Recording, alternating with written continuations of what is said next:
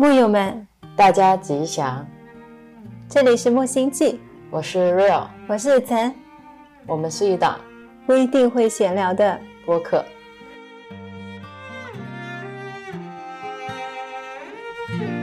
我多平常，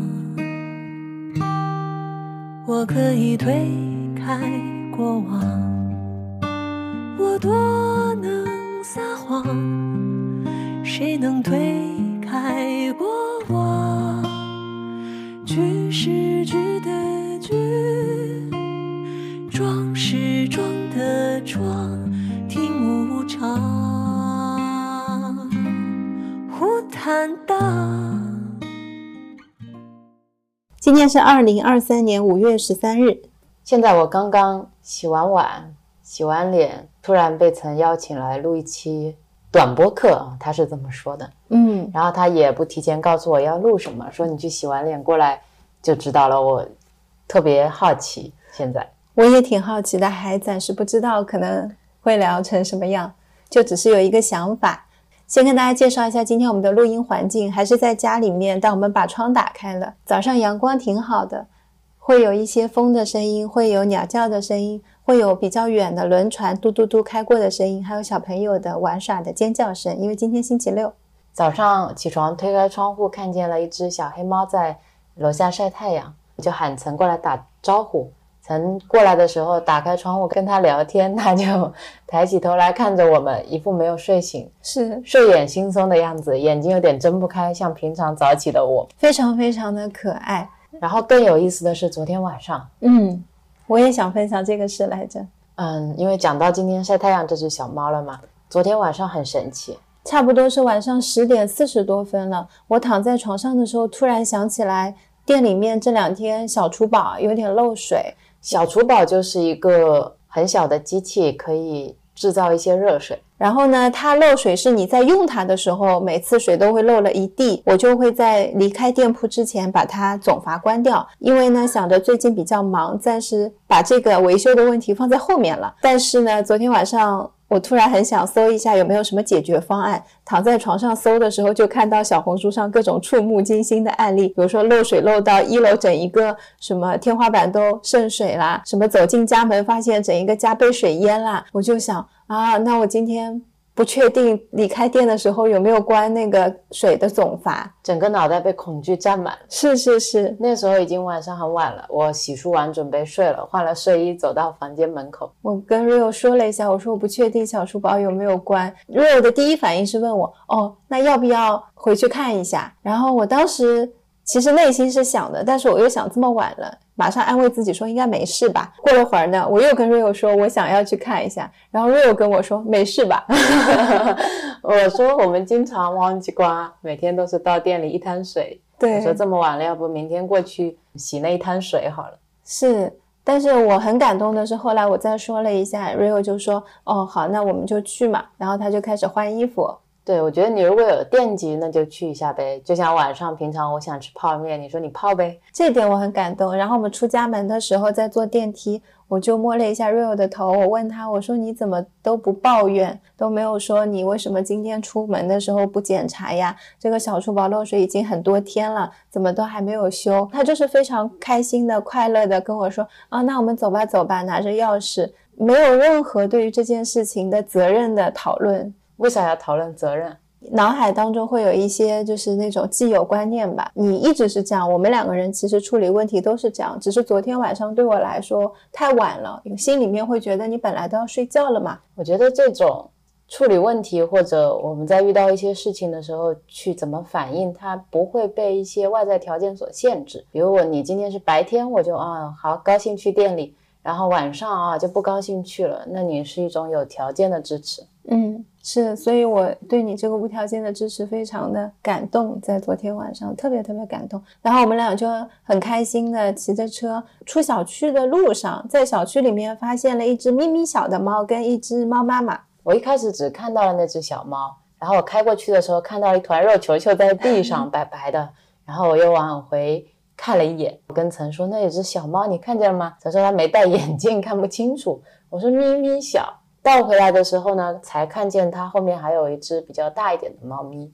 可能是猫妈妈在那边看着它，猫妈妈在草丛里，小猫猫在马路边边上，它好像也不是特别怕我。我把车停过去了以后，也没有很紧张。嗯，它是被电动车我们刹车的声音吓到，对对对，跟它妈妈一起躲进草丛里了。我想这么晚它跑在外面，要么在玩，要么饿了。正好车后备箱常年有着猫粮，大家也知道，英俊哥来了之后，我们就一直在喂小猫猫。是还有带着波友的爱，每个月有支持我们猫粮的费用。对对对，有小白给我的赞助，我就给他们加餐，还买了一些冻干，然后买了一些新的罐头。所以昨天晚上看见了，我就很欣喜呀、有东西可以给你们吃了。对对对，把猫粮拿出来晃了晃，他们也没理我。嗯，然后我就跑到他们草丛里面有稀稀疏疏声音的地方，在草丛边上倒了一些猫粮和一些呃小零食。我说我们就先去店里，等一会儿回来看看他们有没有吃。对，我们就到了店里，发现哦，果然水龙头是没有关的。它有个泄压阀嘛，也是有个漏水口，接了一个水管。发现很幸运的是，大部分的水都顺着那个泄压阀的水排到了一个我接水的地方，把那些水都关掉了。然后谢谢观音菩萨。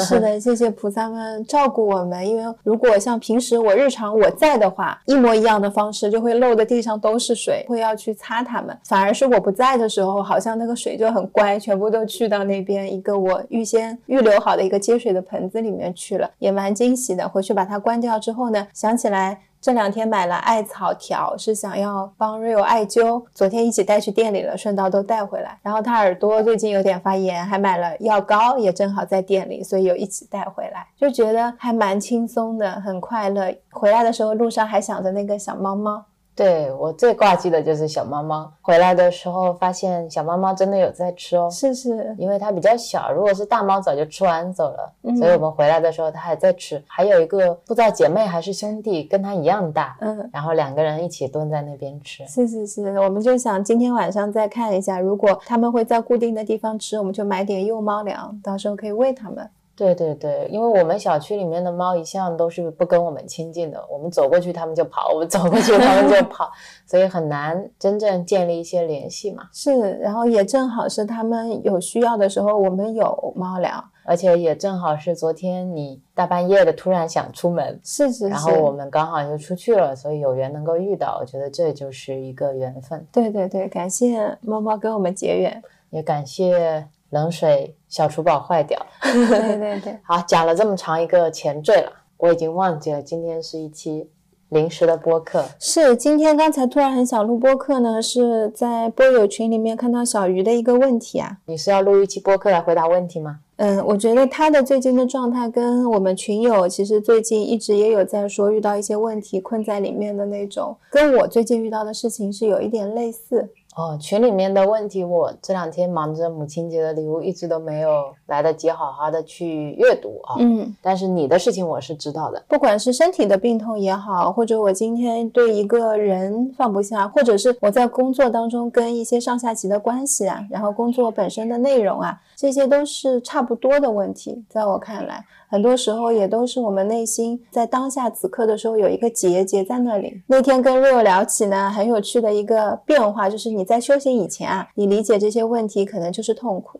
在那个里面还轻松一点，等到修行以后呢，城管这个叫修行病。是我说是不是我有修行病啊？就是你会用一些其他更高级、更听起来有道理的理论来包装你的过不去的这个原因，就是一个非常精美的合理化。然后这个合理化比以前没有修行之前的合理化，它的高明之处就在于让你听起来以为自己已经成长了，嗯以为自己把这个问题就度过去了。但实际上，以我自己的体验来说，我知道并没有，因为你内心那个堵塞的感觉你是知道的。如果今天我是真的以修行的知见过到了这件事当中，是一个非常顺畅的感觉，因为你完全释怀了嘛。对你不会说着算了，那就当不吃吧，或者是我是充满慈悲的，或者说，哎，就是上一世欠了他。会有好多种全新的理由可以拿来用。这些话呢，没错，嗯它也是一种帮助你去让自己现在排解或者度过现在这个难关的一个方式。我们也可以把它当成是一个法门。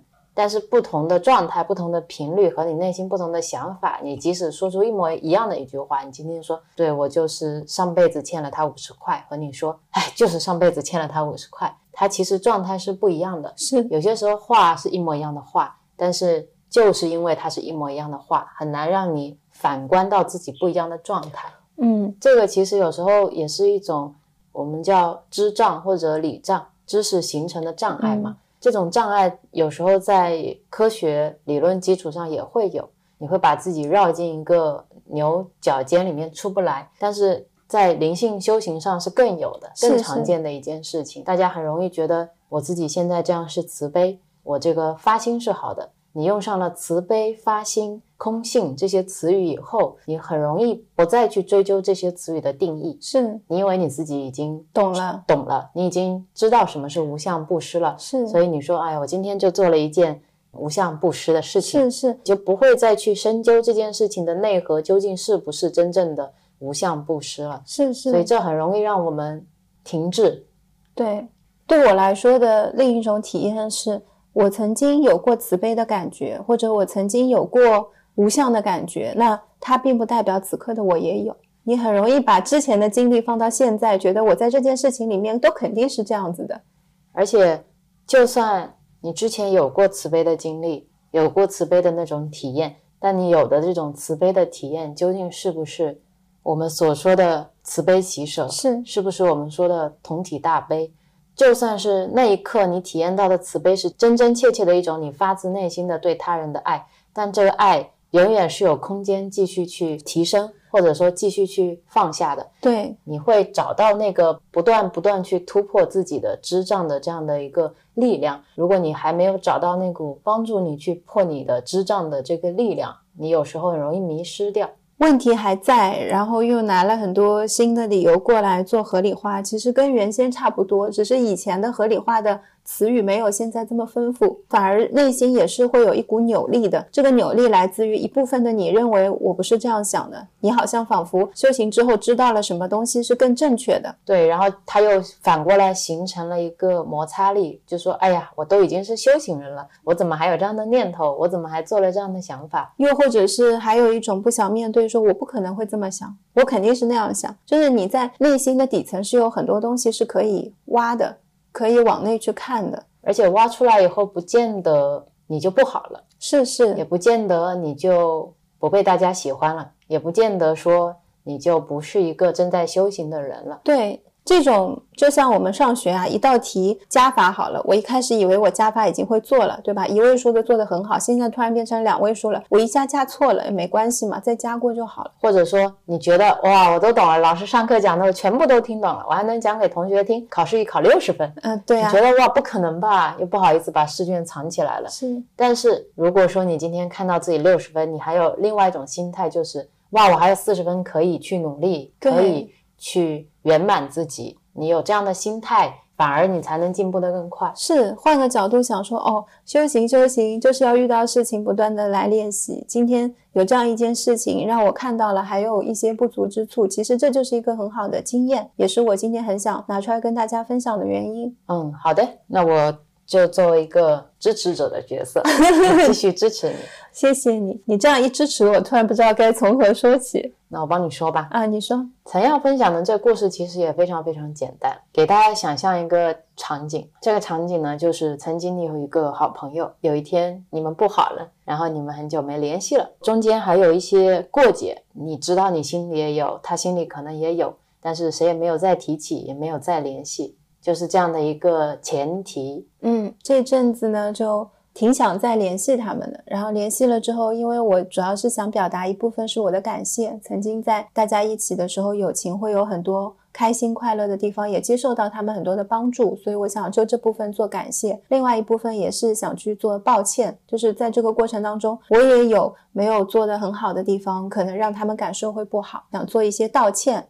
是的，是的。然后那天很晚了，嗯，我们两个一起在电脑前面，我好像在理书吧，是然后曾突然跟我说，我想再去见一下我曾经的好朋友。然后我说可以啊，这个想法很好啊。就想说太久没有没有联系了，其实朋友也不一定会回复你，或者说他也不一定会今天晚上就出去。我的预期是最早也是得明天嘛，然后我就在那边不断的在备忘录上打，我在想这个话应该要怎么说。才能够把我内心就是想要约他见面的这种心情啊说出来，打了好久都打不出来，抬头就问 Rio，我说，哎，我这个该怎么说？如果说你就问他，就是出来见面，对啊，问他有没有时间啊，出来聊聊天啊。他打了有三四百字小作文一样的，我说你给人家那么多的压力干什么？是是，我觉得很有道理。后来变成很简单的问朋友有没有时间，嗯，没想到的是很快朋友就回复我了，他跟我说可以啊，而且就在今晚。然后那天晚上我就嗯一个人去见了朋友，我就送你到了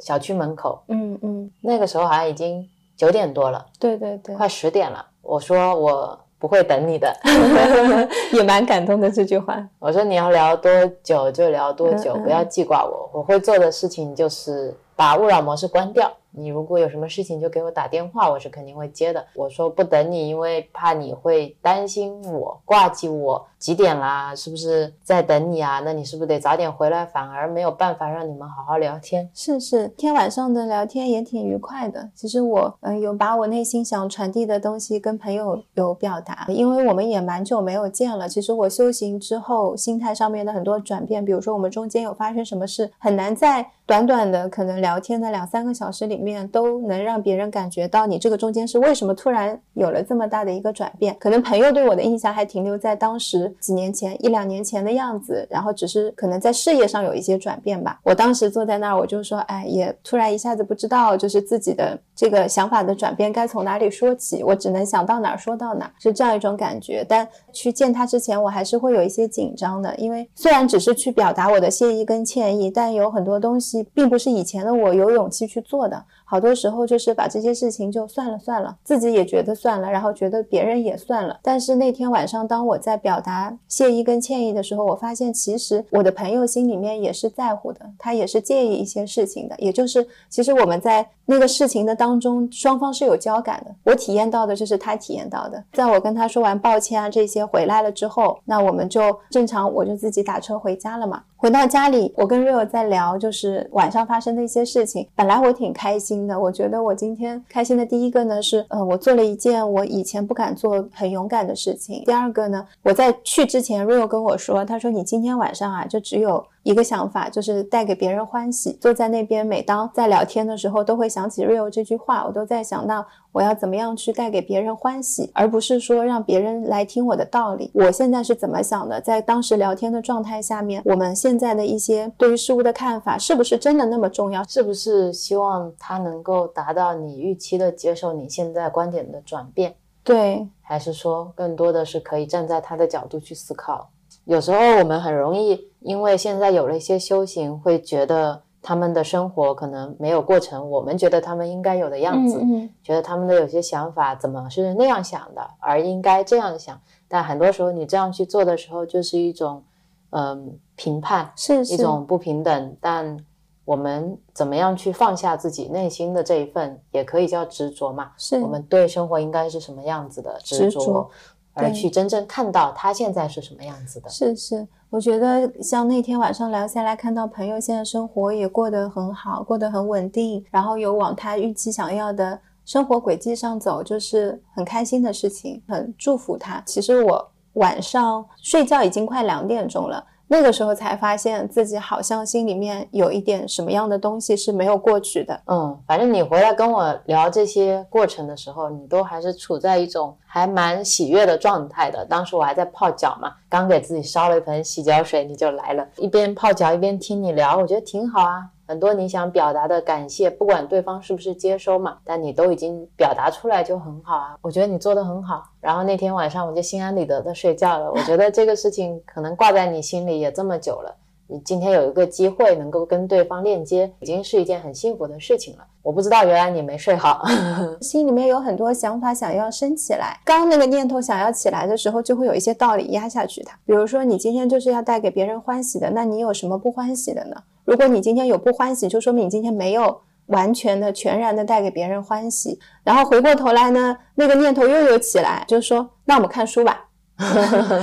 我就打开了微信读书，看着一堆书，我就说，哎，那哪些书是能够让我当下能看进去的呢？我知道念头分歧的时候，你也没什么书能看进去。我先看了一些静坐的书啊，就发现不行。后来看到另一本书叫《一切都是最好的安排》，我在 我在念头很多的时候，我一般只能看得进这类的书，因为它比较简单，就没有很多其他的需要转换的道理。然后或者是一行禅师的书，对我来说都挺好。看了一会儿呢，好像有一些话是跟我当时的状态相应了。在看书，看看看，看到自己感觉有一点点困的时候，我就把书放下了。书放下了，按照以前呢，我是能睡着的。但是呢，等书放下的时候，你有一些念头又要起来了。我就在想啊，这个时候真的是觉得自己啊是没有智慧的缘故，才会这么烦恼。我就念菩萨名号了，祈求菩萨能加持我的智慧。智慧升起了，这些问题就能迎刃而解。那天晚上我就是这样念着佛号睡着的。一下子就到了第二天早上，早上一醒呢，我就知道我早上静坐是一定不可能进入状态的，因为昨天晚上的念头是还没有过去嘛。大家听出来没有？其实从晚上睡觉前一直到第二天早上醒来的这一段时间，我一直在逃念头，就念头要出来了，我就说啊，你不要出来哦，我现在忙着呢，我看会儿书 啊，念头又要起来啊，你不要来跟我讲，我现在有办法，我念佛号。等到我坐到我们日常打坐的沙发上的时候，好，我想。现在早上这么安静，我念头呢就时刻都要浮起来的那种状态，感觉它已经被压得不行了。看到我们书架上放的佛经，我就拿起了那本普门品，跟念头说：“行，我们一会儿再聊。我先读佛经，我想读完佛经了一会儿冥想的时候，念头会爆炸式、轰炸式的全部涌出来，在那边读普门品。后来读到中间的时候，我就哭了，我被菩萨的慈悲感动了。因为我来的时候是不是我在哭啊？没有。躺在床上就听见你在念经。你之前跟我说过，早上冥想前念念经，我觉得挺好的。怎么念着念着哽咽了？对我说这也蛮正常的。你之前听地藏王的经，你也是会哭的。我说又是感应上了。我说那就感应吧，接着睡。边读一边说：“哎呀，这真的是我不知道，内心翻起了很多的东西。然后一方面是在读佛经的时候，我没有尝试要理解，但是我好像感受到了菩萨的慈悲力。他怎么这么好？就是这样也可以，那样也可以帮助这个，帮助那个，谁都可以帮。大家做的圣经，我读佛经也有功德，我做很多事情都有功德。然后你就会觉得菩萨也太慈悲了，太为我们着想了。就想到自己，觉得啊，自己怎么这样子？昨天晚上就这么一件小小的事情，好像放不过去。对，然后我出来的时候，你已经在这个状态了，整个人哭哭啼啼的。第一个让我形成转念的点呢，是我突然意识到，我放不下，是因为我也希望能够。得到回馈跟认可，就相当于其实你今天想给别人带去欢喜的时候，是希望别人是能接受到你的这份善意的，他能够在现场表现出来的，说哎呀真好，你给我欢喜，对，或者说啊你真的是解开了我的心结等等，就是你会希望有这样的一些正向反馈给你，但当别人没有这么说的时候，你内心。会产生一些怀疑，我就会用这个东西反向来衡量自己了。这是我当时看到自己的第一点。然后第二点呢，是 Real 经常说的，他说遇到事情的时候总是去看一看，就别人身上的那个你看不过的东西，你你自己这儿一定有，别人就是你的一面镜子。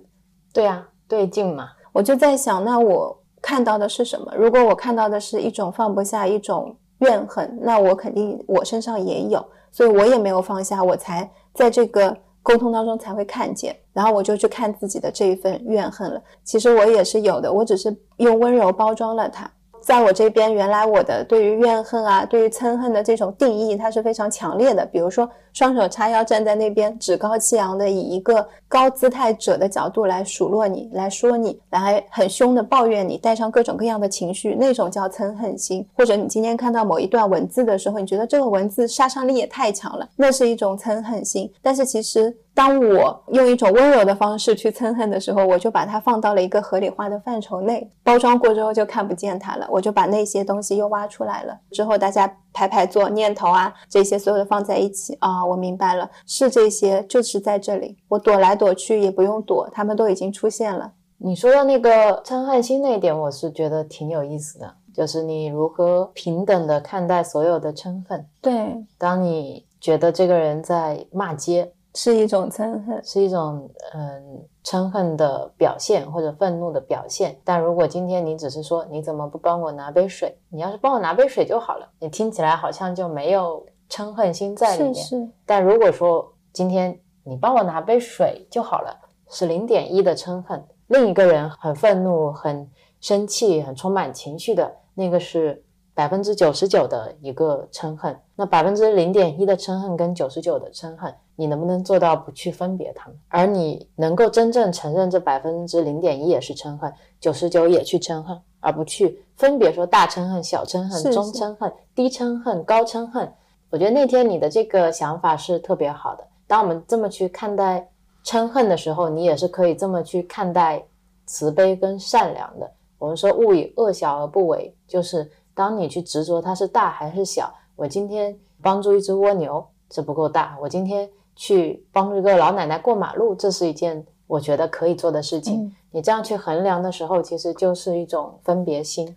对，善良，我觉得是你起念那一刻就出来了。当你去帮助这个小蜗牛过马路，和你帮助老奶奶过马路是一模一样的善良。在念头的这个层面上，这个善意，你从内心涌起来的爱是没有分别的。这些只是结果的一种成像，成像的样子它不一样，但它没有大小之分。然后我就很欣赏你这个点，因为只有你承认这点以后，你才有可能承认自己内心看起来非常温柔的嗔恨也是嗔恨。是啊，当你承认自己内心是嗔恨的时候，嗔恨就会觉得哦被承认了，那它就要消失了。因为你不承认的时候，你在跟他产生一种交互跟交感，是就像躲猫猫的游戏，两个人一直玩，玩的你也很累，他也很开心。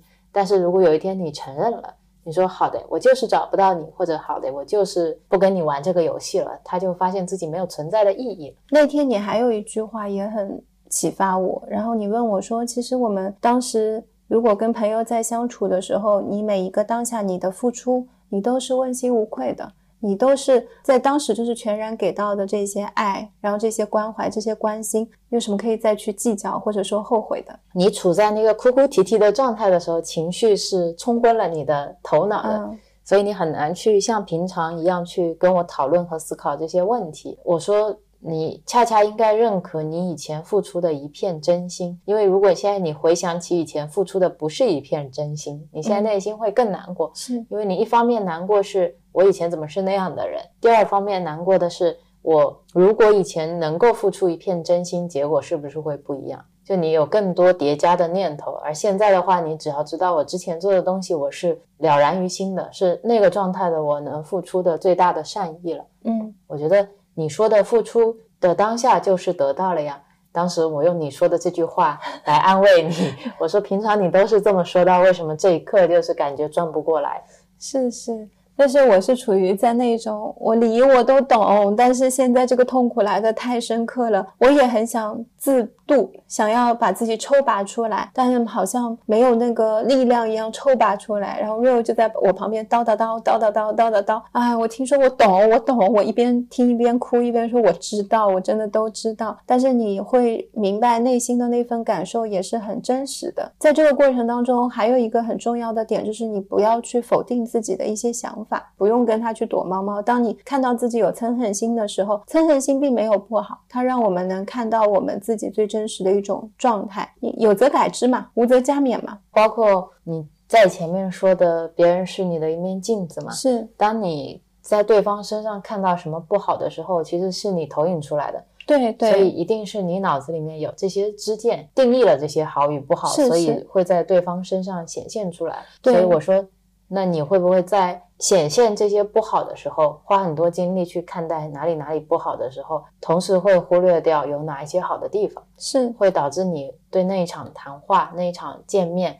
看不见它背后的美好。是是，在哪里？其实有时候我们看世界看成两个世界，就是你怀着一个想去看好的，还是你怀着一个想去看坏的一个心情，或者说你愿意去处处都看到，处处都接受嘛。但是当你情绪升起来的时候，我看到的你是一直在看啊，这也没做好，那也没做好，这也没反馈，那也没反馈，会把自己陷入那个纠结的漩涡里面，嗯一下子会很难自渡嘛。是，今天我就问你说，那你有没有夸过你自己啊？我就开始猛哭。对我说：“你一早上在那边想了一堆东西，但是你会忘记看到好的地方，包括对方身上好的和你身上好的。你的那份勇敢，你那天晚上说想做，你就行动了，你就发给他了。他说见面你很紧张，但你就去了。”会想怎么样去让对方更方便，怎么样能够带给对方欢喜。有很多话其实这么久没见了，你也不知道该怎么说，但是你有那份勇气和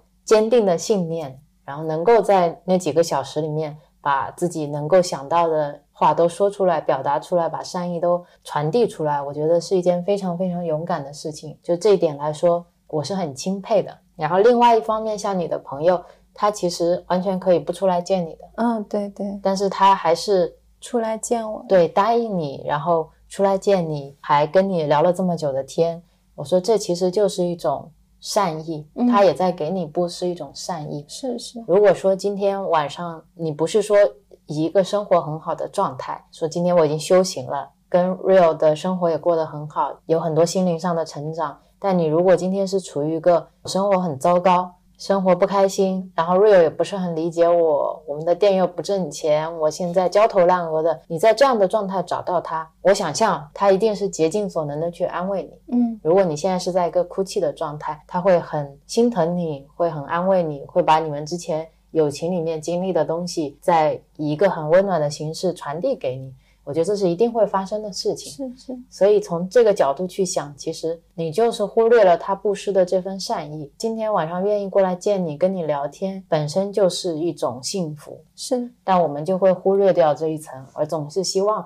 哦，那今天应该在发生一些什么我们预期中发生的事情？是的，反而因为带着这样的这些想法，就是会困住自己嘛。对，一开始我说你过去就是给他带去欢喜嘛，然后你在给他带去欢喜的背后给自己加了一句，他也要接收到哦。然后有了这一层预期之后，过去就会一直被这个念头所裹挟嘛。对，对但如果回过头来你把它放下了。那给别人带去欢心就已经做到了，那就是真正的你付出的时候就已经得到了。早上的时候哭完了，然后聊完了，内心就通畅了，那种疏通的感觉是不再有堵堵的，好像这些念头会不断不断的浮起来。所以我看到大家在群里面在问这些问题的时候，我就会想到，哦，我这几天在经历的这些事情也是可以拿出来跟大家分享。再后来这些想法结束之后，我记得那天我是做了一次冥想。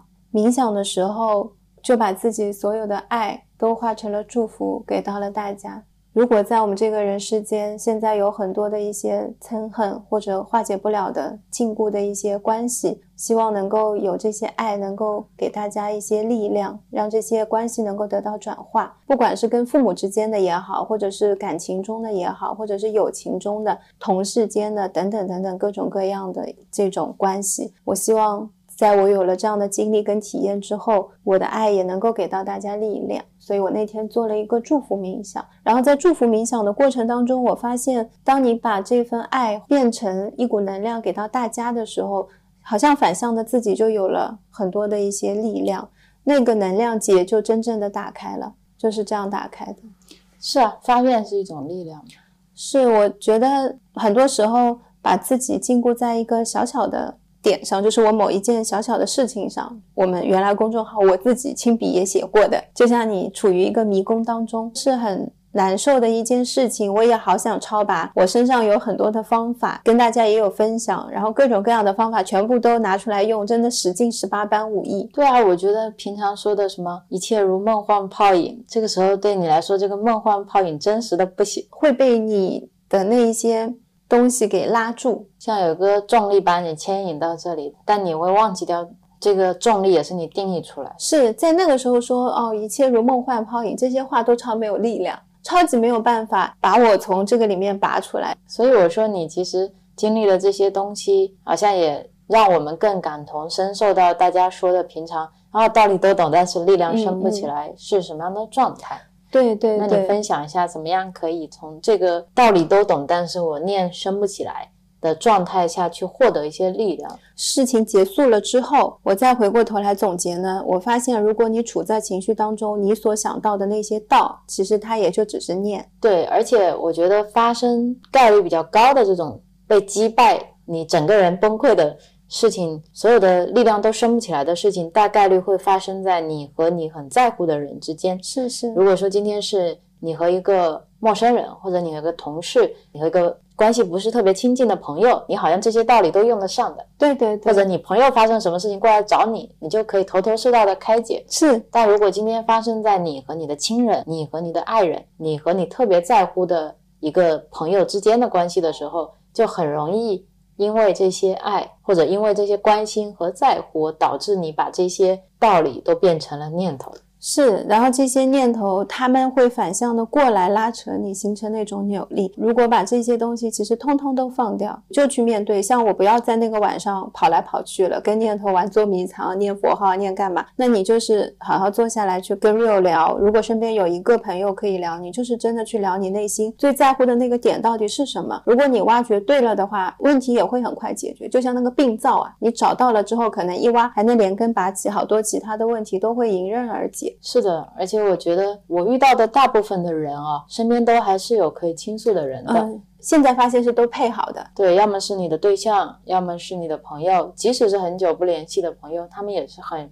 愿意去聆听的，或者是家人。这一点上，我觉得还是大家其实都比自己想象中的要幸福。有时候只是你不愿意说，而不是没有人愿意听。嗯。第二个呢，第二个呢，要明白自己处于这样的这种状态是有习气，是无名。然后这个不是说不好，是一种既有习惯又犯了，我们很容易又回到一个固定的思维当中，就是那个神经链路啊，没有办法用新的方式去思考，所以智慧就丢了。没有智慧的时候，又没有力量的时候，你一下子爬不出来，就陷在那个洞里面了。在这个时候就多听开示啊，对，需要一根拐杖，或者你去念佛经。嗯，念佛经也可以，而且因为佛经我们是不懂的，我在读的时候你要专注，就像我们冥想当中，你有念头会带跑你的时候，你就要回来。在读的时候都时时要处在当下这个念头，读心经就好好读，然后读普门品就好好读，每一念都回来，都回来，让你有机会能专注于当下的时候，你的智慧才能升起。不然的话，你就一直是处于不在当下的状态，因为一直在过去嘛。你现在是没力量，要找力量。是，经文和星咒，他们都是携带着很强的能量的，所以你可以借着这个能量帮助你去把自己找回来。对，需要一些专注力，这个是我自己的分享。然后你看那一天我在读普门品的时候，读着读着我就哭了。这个哭一部分是被佛经感动，一部分我觉得是像是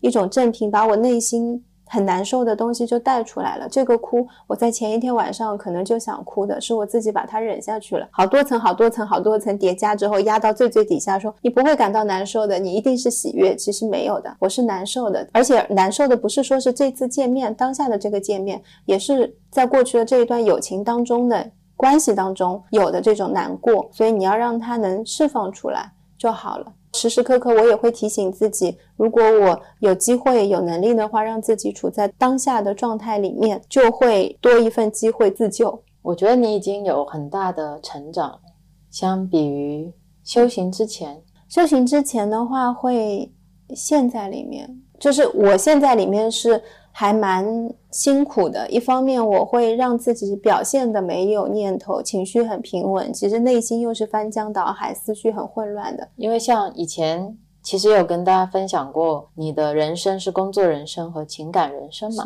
在工作人生里面的那一部分的你是非常明晰的，你也是非常阳光的，也是非常温柔的。但是在情感层面的你，其实内心藏了很多的痛苦，藏了很多的怨念，藏了很多的伤心难过。这一部分是一个很大很大的力量，之前有一直在清理，然后每当你已经以为它已经完全清理掉了，它好像又会出来一点。所以当我在涉及到你的这些情感问题的时候，就不是我们两个人之间的情感问题的时候，之前我是属于跟你讲道理，但发现你完全听不进去，我就会给你一段时间，让你自己去实践、去练习，然后自己去处理。一开始你会给我的感觉是抗拒、回避，说我需要时间，然后说你不要 push 我，你 push 我，我反而会更难去进行这个事情的进程。到现在，我看到你在处理这些情感问题的时候，你更多的是去做，让我有这个力量去做这些事情的时候，也是我发现，像我遇堵的一些情绪或别人遇堵的一些情绪，是在我们两个人彼此之间的。然后我希望说，我现在能够有这个力量，主动的去化解一部分，因为这些东西我知道也会留在他身体上，会可能或许就转化成一些病痛了，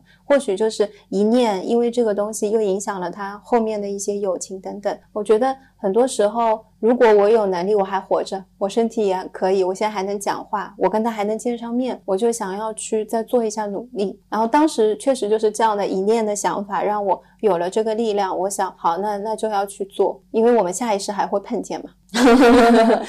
嗯，我反正我挺赞叹你这个发心的。我以为我现在的我是不会再有这种牵绊了，回来就是啊，一切都很不错，挺好的，反正就是想带给别人欢喜。说的特别简单，结果你内心还是翻江倒海。就像 Rio 说的，因为我也很在乎他们。虽然说挺久没有联系了，过去的情感那些都是在的，留存在你的这个记忆体里面的。它并不是说一件事情就完全都抹灭掉的。那我想他们也是一样的这种感觉跟感受。所以我有时候感受力就没有你好，也是很羡慕你的一点嘛。感觉你这一世才比较像来体验体验的。然后我的话，好像对于以前的这些情感，我能够知道这些情感的存在以及他们的深厚，但他们还比较难从。情绪层面去影响我，所以我们说修行还是得到红尘里面修，红尘才是最大最圆满的道场。不然你以为自己全部都已经了悟了，以为自己已经开悟了，以为自己已经堕入空性了。是是。但等到你回来面对朋友、面对家人、面对大家的贪嗔痴慢疑，你才能看见自己内心也有贪嗔痴慢疑。对，所以也是经过这样一件事情，我会明白我在每一个阶段可能修行的阶段当中，在遇到这些事情都是给你很好的一种体验的机会。这个机会在让你反向看到你现在是怎么样了，你以为自己还不错是吧？会让自己时时处于一种觉醒的状态下面。其实像你那天说的嘛，当你以为自己已经怎么怎么样的时候，其实你就还没有。是是。因为当你有这种我已经怎么怎么样的念头的时候，在愚昧山峰的时候，你才会产生我已经怎么怎么样的念头。但凡你是处于一种真正的一个平等心、一个慈悲心的状态，或者。像我们说的，你在往开悟之坡上面行进的时候，你内心只有巨大的谦卑，只有巨大的善念，这种爱，它。不会让你说出我已经怎么怎么样，是是，我比你怎么怎么样之类的这些念头的。所以这些想法，哪怕用一些很温柔的形式去包装，比如说我都已经怎么怎么样了，然后我现在就已经怎么怎么样了。其实这些都是了。听到这些话的时候，你也可以看到，当有这种想法，就处于一种不平等的状态，更高于别人，我的知见更比别人了解的多一些。是的。然后刚才曾是在用一个他自己经历的。情感的故事来传达这个想法。这一期像一个动态修行，嗯，让我也想起了我的另一个转念。趁机分享一个我之前做的课题。这个课题就是：如果遇见满了的人怎么办？啊，对对对，这个事情可以具象化为，比如说你看到一些评论，或者你看到一些留言，看到一些人的言论跟你不一样。因为我们之前聊过这样的话题嘛，当时是我在 B 站上有一个中医的书籍分享，然后下面所有的人都在抨击《本草纲目》，当时我就是特别生气的人，大家都感觉是那种叉着腰跟你说。《本草纲目》是骗人的，什么什么就是心学，你就不要看这个，你去看那个。啊然后我当时对那些言论非常接受不了。后来因为我发现有其他的人替我们在回，我就觉得啊，那不行，那我要自己回，一边回一边把自己的情绪全部都放在里面。然后那个时候的 Real 坐在我前面，就跟我说：“哎，你在这些话里面我都看见了情绪，我来回。”然后他帮我回了一段。在那一次，我记得我们讨论是说，我们把自己的视频放在了 B 站上，这就是一个公开的环境，就每一个人都是可以到你们家门口来的。你甚至还开了门，他们可以进来看一下里面长什么样，可以过来在这边扔一个纸巾啊，扔一个什么？对啊，我说你把你自己家的大门打开了，然后人家到你的客厅。把你的沙发弄破了，然后你在那边说人家，你自己不要开门不就好了？是你可能就不要发，视为隐私啊，都可以嘛。然后当时我觉得，哦，对对对，所以现在经常遇到评论这样的事情，我就会想起当时，因为当时那个点把我打通了，我觉得对，当时是我的选择放在这里了，那他们有什么样言论都行，然后就 OK 吧。那有些想回就回，不想回就让他去。是是是，我觉得一方面是我们自己的选择，另一方面是我们。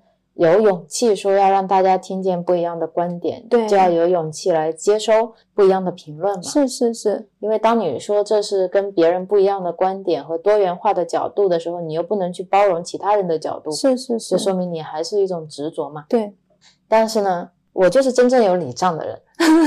当我遇到一件事情的时候，我可以很快的想到用什么样的道理去解释它。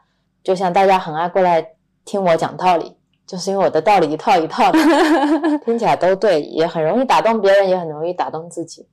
但是有一个东西是骗不过人的，就是你自己内心的情绪啊。是，我知道我这个人情绪比较少，嗯，所以当我有情绪起来的时候呢，真的像你好像喝到了一杯全糖的奶茶一样，你是很快能够辨别出来的。我就觉得这一定是我的课题。那两天我苦思冥想，对，天天想，然后你就感觉，嗯，Real 胸口这儿是有一团黑影的，它压在这，脑袋上倒不是黑影，这个脑袋感觉在全速运作，但是能看得出来有东西压着你。然后那两天我又在看刘峰老师的书嘛，他说他自己人生中对他影响最大的是在他三十几岁的时候，有个师傅跟他说，说你这辈子遇到的所有事情都是为你设计的。所以在所有问题面前都问自己一个问题：这件事在告诉我什么？嗯不要用世俗逻辑去问，而是用内在成长的概念去问。刘峰老师说，这个问题一直放在他心里，让他去问每一件事情，并且也提醒他，没有一件事情不是和你的内在成长相关联的。嗯当时又刚好看到这句话，所以我就一直在问：那这个事情我如果过不去，他想要告诉我什么？然后一直在 run，我就开始了我自己的第一轮反思。比如说，为什么我每次看到的时候都会内心觉得有点不舒服？然后为什么我告诉自己的道理是这样这样这样的，但是一而再再而三的，我还是会遇到这样的事情，还是会起这样的反应？如果一切的外境都是我自己的内在投射，那为什么我会投射出这样的想法？嗯又有一部分的情绪流出，这个情绪可以佐证我自己确实是在支线上有障碍的。因为如果我的支线是通达的，我就不会升起这样的情绪。所以我觉得我找到了一个突破点，就是我的情绪和我这个不舒服的状态。这个状态呢，它能出现，就像我之前看拉玛那马哈西上师的书的时候一样的。他说你在冥想的时候，参究自我就是每一个念头，你顺着下去都能找到那个我。所以，当我遇到一个情绪或者一个理障或者一个之间的障碍的时候，有这个障碍，那就说明我可以顺着这个障碍一路去到那个核心。所以有时候难是难在你找不到那个障碍在哪里，有障碍了就顺藤摸瓜嘛。嗯然后我就觉得哇，好开心啊！我可以找到这个障碍的源头去解决它，它其实是我一个很好的路标。所以每次当我们遇到一个不开心的事情，或者一个过不去的坎，它就是你一次清除自己支见障碍的很好的方向标。所以我就沉浸在了这样的喜悦当中，虽然还不知道怎么样去解决它。后来你跟我说，我现在处的这个状态啊，就像我们吃饮食健康了，突然吃到了一个油腻腻的肉，觉得特别下不了口。我当时说，就像我们现在呃吃素吃的比较多，然后饮食也比较清淡，做法也比较清淡。突然出门去吃饭，然后吃了一道很油腻的菜，回家了肠胃不舒服嘛，你又觉得哎呀好油啊，好难受啊。对，就像之前我们在播客里面说，是因为有我们的播友给我们创造了一个特别友好的环境，是是，所以我们其实是温室里的花朵。对，某种程度上来，没有什么人在这边特别恶意的留言，比较少见了。然后也很少遇到一些让我觉得特别特别不对频的播友个案嘛，所以我觉得我们一切都是在比较舒适的状态下的互相成长。所以当我遇到一个这样子的留言，或者看到一个这样子的评论的时候，就像吃了油腻腻的一顿晚餐。是是，但这个其实也是一种预期。嗯，我预期这个世界应该是美好的，是是，我预期大家的评论都是应该符合我的心意的。嗯我预期所有的人都是应该有一颗心修行向善的心的。其实这是一份很明显的预期嘛。反思到这一步的时候，我也知道了是我自己，我不能以事事心都以平常的状态去接受。因为日常都是这样的环境，很多时候当这个念头突然起来的时候，会容易看不见这些执着。而且我还会去分别，嗯，就像我会去分别大家的无名程度，我会去分别怎么样是更积极的，怎么样是更消极的，嗯消极的怎么样是更善良的，怎么样是更恶的，会有无数这样的分别。其实也是在这个过程中，要让自己学会不断的放下。是是，我的第一个阶段合理化自己的方式是，我说我们可能改变不了他们现在的想法和状态，但我们兴许可以成为他们路上的一个助缘。嗯，他们也有他们醒来的时间。对。然后我们只是在播客这个媒介当中，或者说视频媒体的这个媒介当中交互了一下。对，有可能我们对他完全不起作用，嗯有可能给他那里留下了一点点小小的印记，是是是，但都是一次很好的尝试跟助缘。对，所以这是我当时想的第一阶段，我就觉得自己已经放下了。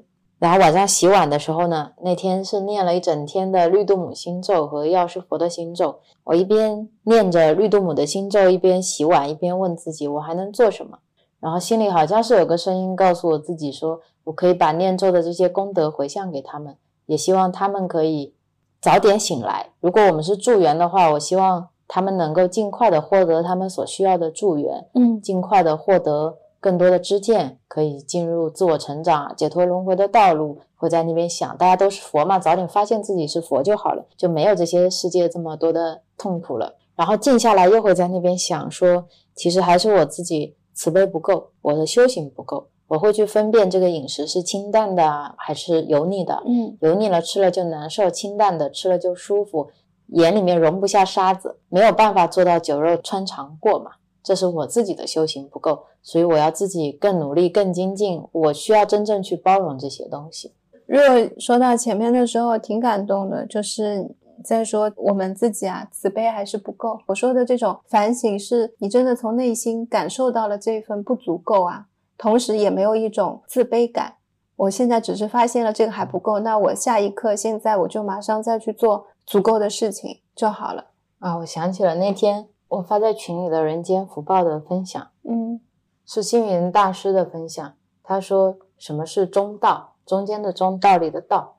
自尊要防止傲慢，傲慢不能进步；自谦要防止自卑，自卑不能成功。”是，可能是因为之前想起星云大师跟觉培法师说，最难度的人就是满了的人，嗯所以着了这个相，很容易看见别人说起什么话的时候，就觉得他满了，很容易去定义别人现在处于什么样的状态，是是，也很容易去怀疑别人已经是处于一个非常自满的状态了。有一些不经意的执着，因为这个执着的背后有了一些冠冕堂皇的理由。但是我觉得解决问题的方式都是简单的，确实也是你怎么去分辨这个念头，怎么样把这些转化成最有力量的一种能量。那个能量一定是爱，一定是大的慈悲。然后我在情绪当中走不出来的时候，我时时在问自己的是还能做什么？还能做什么？还可以有什么？就像瑞欧也会问还能做什么？这个做什么不是为我自己做什么，不是说我能为我自己做什么，能让我变得更快乐一些，我可以去 shopping，然后我可以去爬山，不是的，而是我能给别人带去什么，然后让他们也能够从这个痛苦当中走出来。是啊，然后像 Rio 说，当他后来在转念找到了那个根源的时候，他把这种念咒的功德，他想说可以回向给大家。其实已经没有说满或者是不满的人，或者谦卑的人，是是所有的人。其实我们所有人都需要智慧，因为当我们智慧升起的时候，所有的问题都不是问题。我刚才想到的一点是，当我觉得别人都满的时候，我自己有没有重新审视过什么是满？嗯当我觉得别人满，我觉得别人的评论不合我的心意，我觉得大家说出来的话有一点自视甚高，或者我觉得他们不够具有包容性的同时，其实也反应过来，我也是这样的，嗯，我也是满的。是是，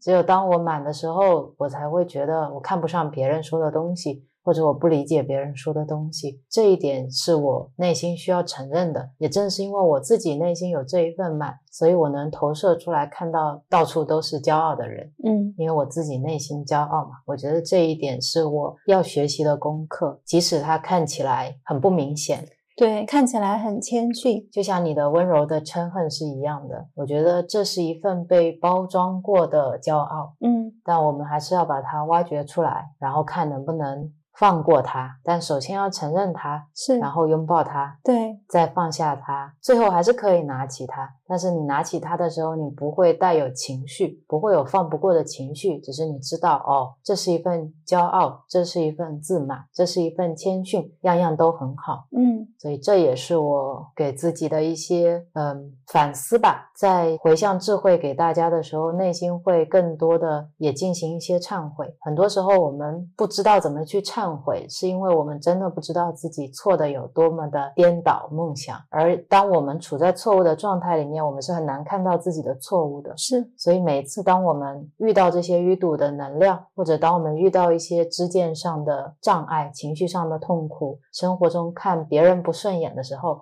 就是一个非常好的方式，可以去帮助你找回自己内心的一份清明吧。你刚才说的忏悔，我特别特别的也很想分享，就是外境就是我们内心的显现，也就是因为我们有这些分别认知跟知见，我才能看到这些东西。当你内心把这些东西装的特别满的时候，其实是不太有通道的空间，可以有其他的能量流进来。忏悔就是一个很好的方式。大家不要觉得忏悔好像是一定要犯了多大的错误，或者是我呃需要多大的仪式才可以做这件事情。简单的对不起，在心里面说也都是的，是一种方式。对我来说，每次我如果看到这些放不过的东西，我就会开始清理自己。啊，我懂你的意思。你的意思就是，假如说你跟这个世界有一个连通的管道，嗯，那你对一些知见的理解，你对一些事物的分别，都会成为这个管道上面淤堵的东西，是。会让你没有办法跟自己的心连接，或者说没有办法跟一体连接。对对对，所以要做的事情，其实我们说忏悔、说清理，都是希望把这一份淤堵拿掉，拿掉，让你能够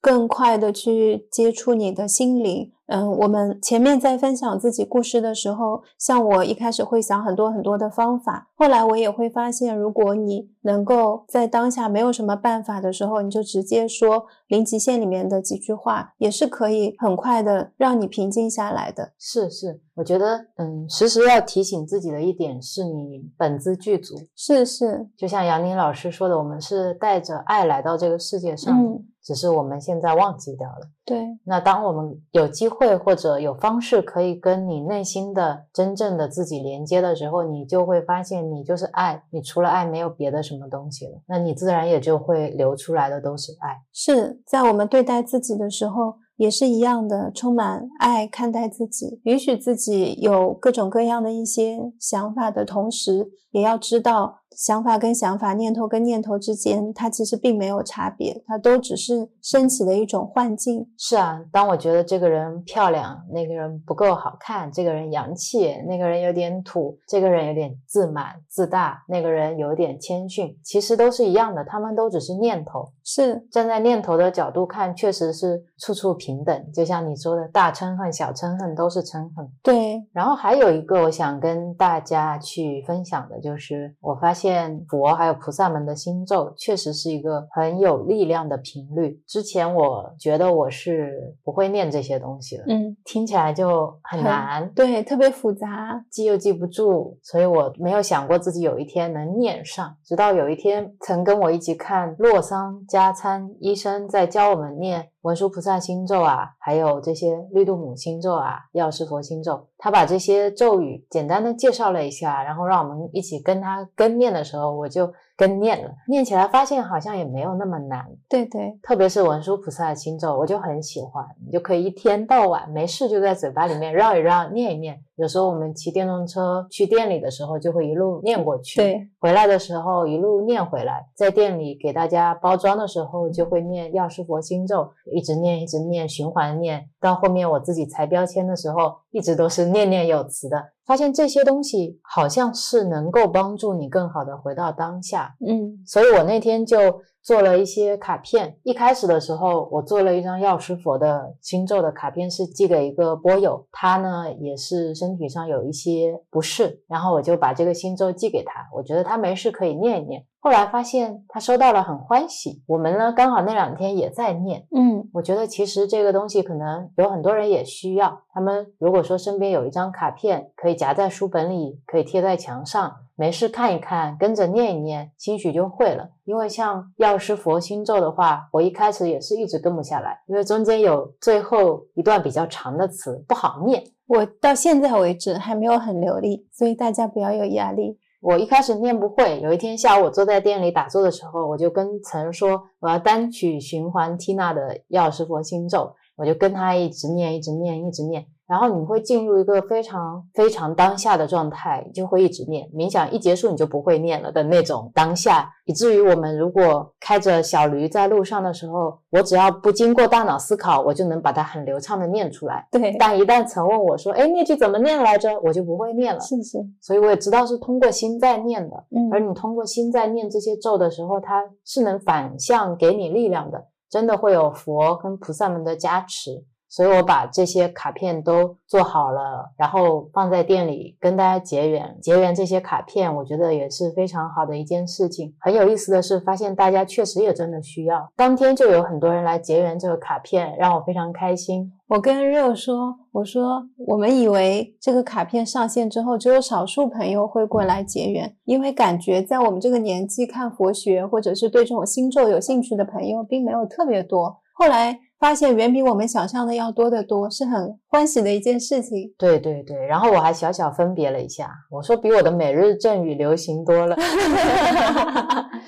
嗯，很开心大家可以跟我们结缘，也很开心这些星咒能够到大家的身边去。是是，我也准备了电子版的。那如果说有一些播友并没有在群里，你想要获得这个星咒的电子版，你就可以加我微信，我会单独发给你。如果你想要去结缘打出来的纸质版，你就可以去木星记的小程序结缘就可以了。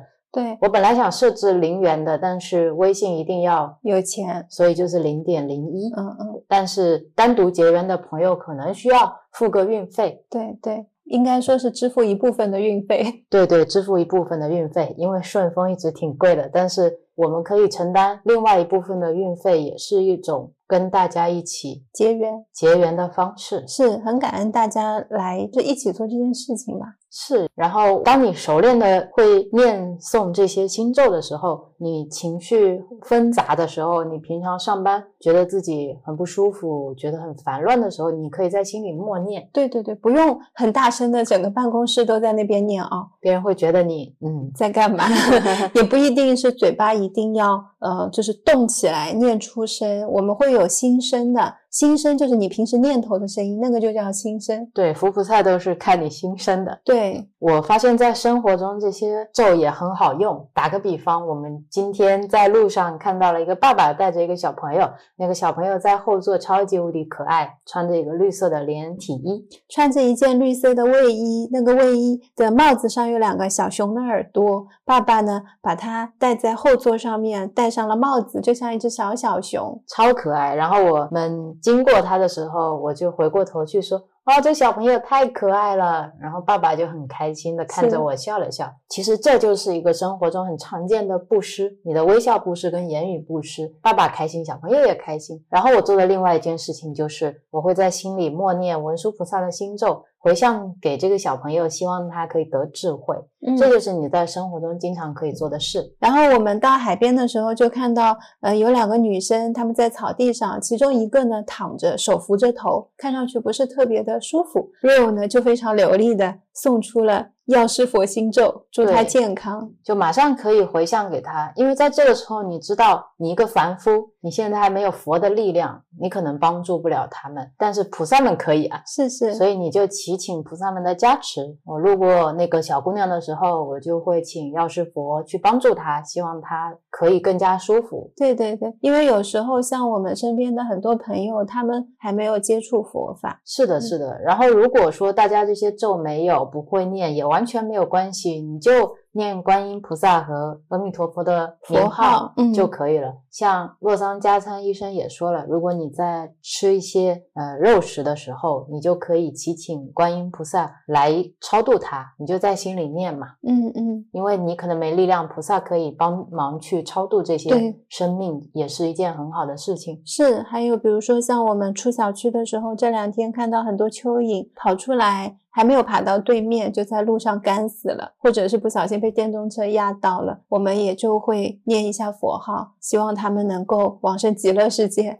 对，我想起来那天我们去喂猫的路上，嗯，看到了一只小鸟在啄一只蚯蚓，哦，那个对对蚯对蚓，超级无敌大那个，蚯蚓有我两根手指两根手指这么长，连起来还要长。很长。然后它在一个马路中间不上不下的，就有一只小黑过来啄它，啄了两下以后，我们过去了，小黑就飞走了。小黑不舍得飞走，它当时很迟疑，但是我们电动车开过去，动静比较大，它想了一下就放开走了。我一开始以为它在啄一个树枝或之类的东西，然后路过的时候发现那么长的一根蚯蚓啊，对，当时小黑走了呢，我说我们如果离开了，它小黑又会来吃。对，它又会飞回来继续啄。嗯那曾就说要去帮助这只蚯蚓回到草丛里。当时我们知道这其实是它们之间非常正常的一个竞争模式，是是，也是它们繁衍必须经历的过程。但是我们今天恰好看到了，又恰好路过了，这就是一个缘。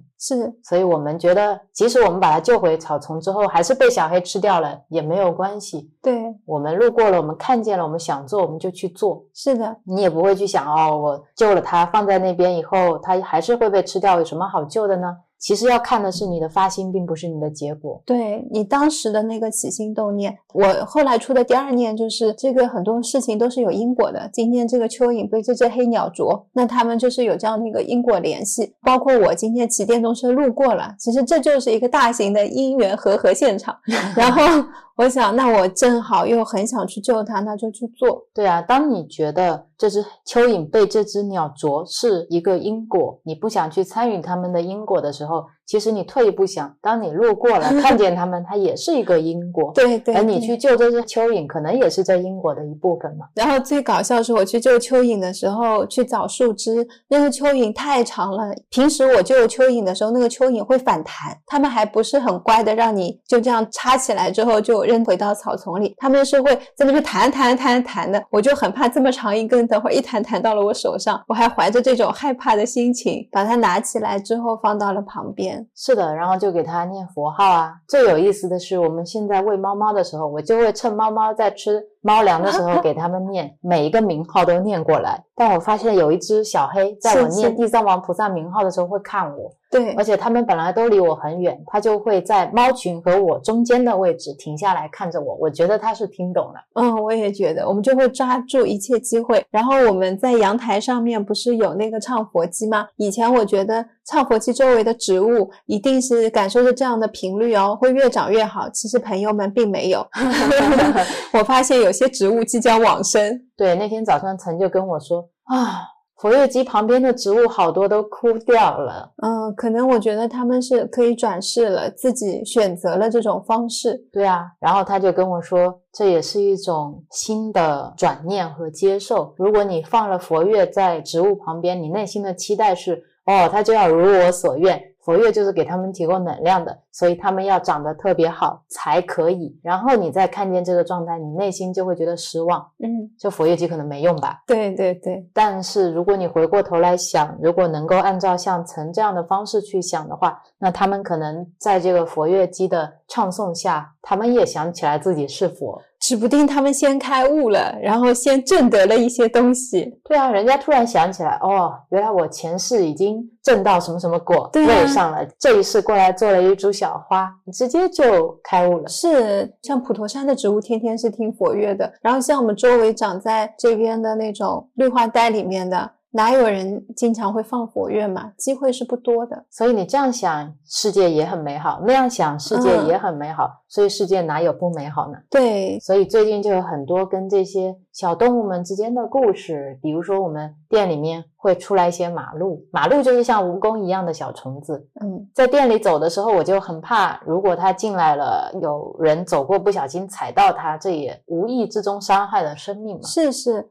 后来每天我们都会用筷子，怀着害怕的心情把它夹起来，放到一个容器里面，送到绿化带里。对，然后送到草丛里的时候，我就会趁机给它念念佛号。然后店里面的鹅，还有家里面的虫子，我们现在都是逮机会把它们抓住了，给他们念佛号，然后再去放掉。是是是，让他们能够有机会，好歹在有生之年听一下佛号。对啊，万一想起来了，对，然后像现在我被蚊子咬了，我也特别开心，我跑过去跟瑞瑞说：“哇，我刚才又结缘了一只蚊子，还是一只母蚊子。是啊，所以我们在过几天要做驱蚊的喷雾和止痒喷雾，还有蚊虫叮咬膏的时候，我就会希望大家都是怀着一种欢喜的心”情是是，来用这些东西的。当我们被蚊子咬过了，然后你来喷止痒喷雾或者抹蚊虫叮咬膏的时候，你是觉得很开心的。你今天又不吃给了一个生命，我印象里上个星期家里进了一只蚊子，那个蚊子在我们卧室啊，晚上睡觉嗡嗡嗡，我听见了，但因为太困我睡着了。第二天，Rio 跟我说，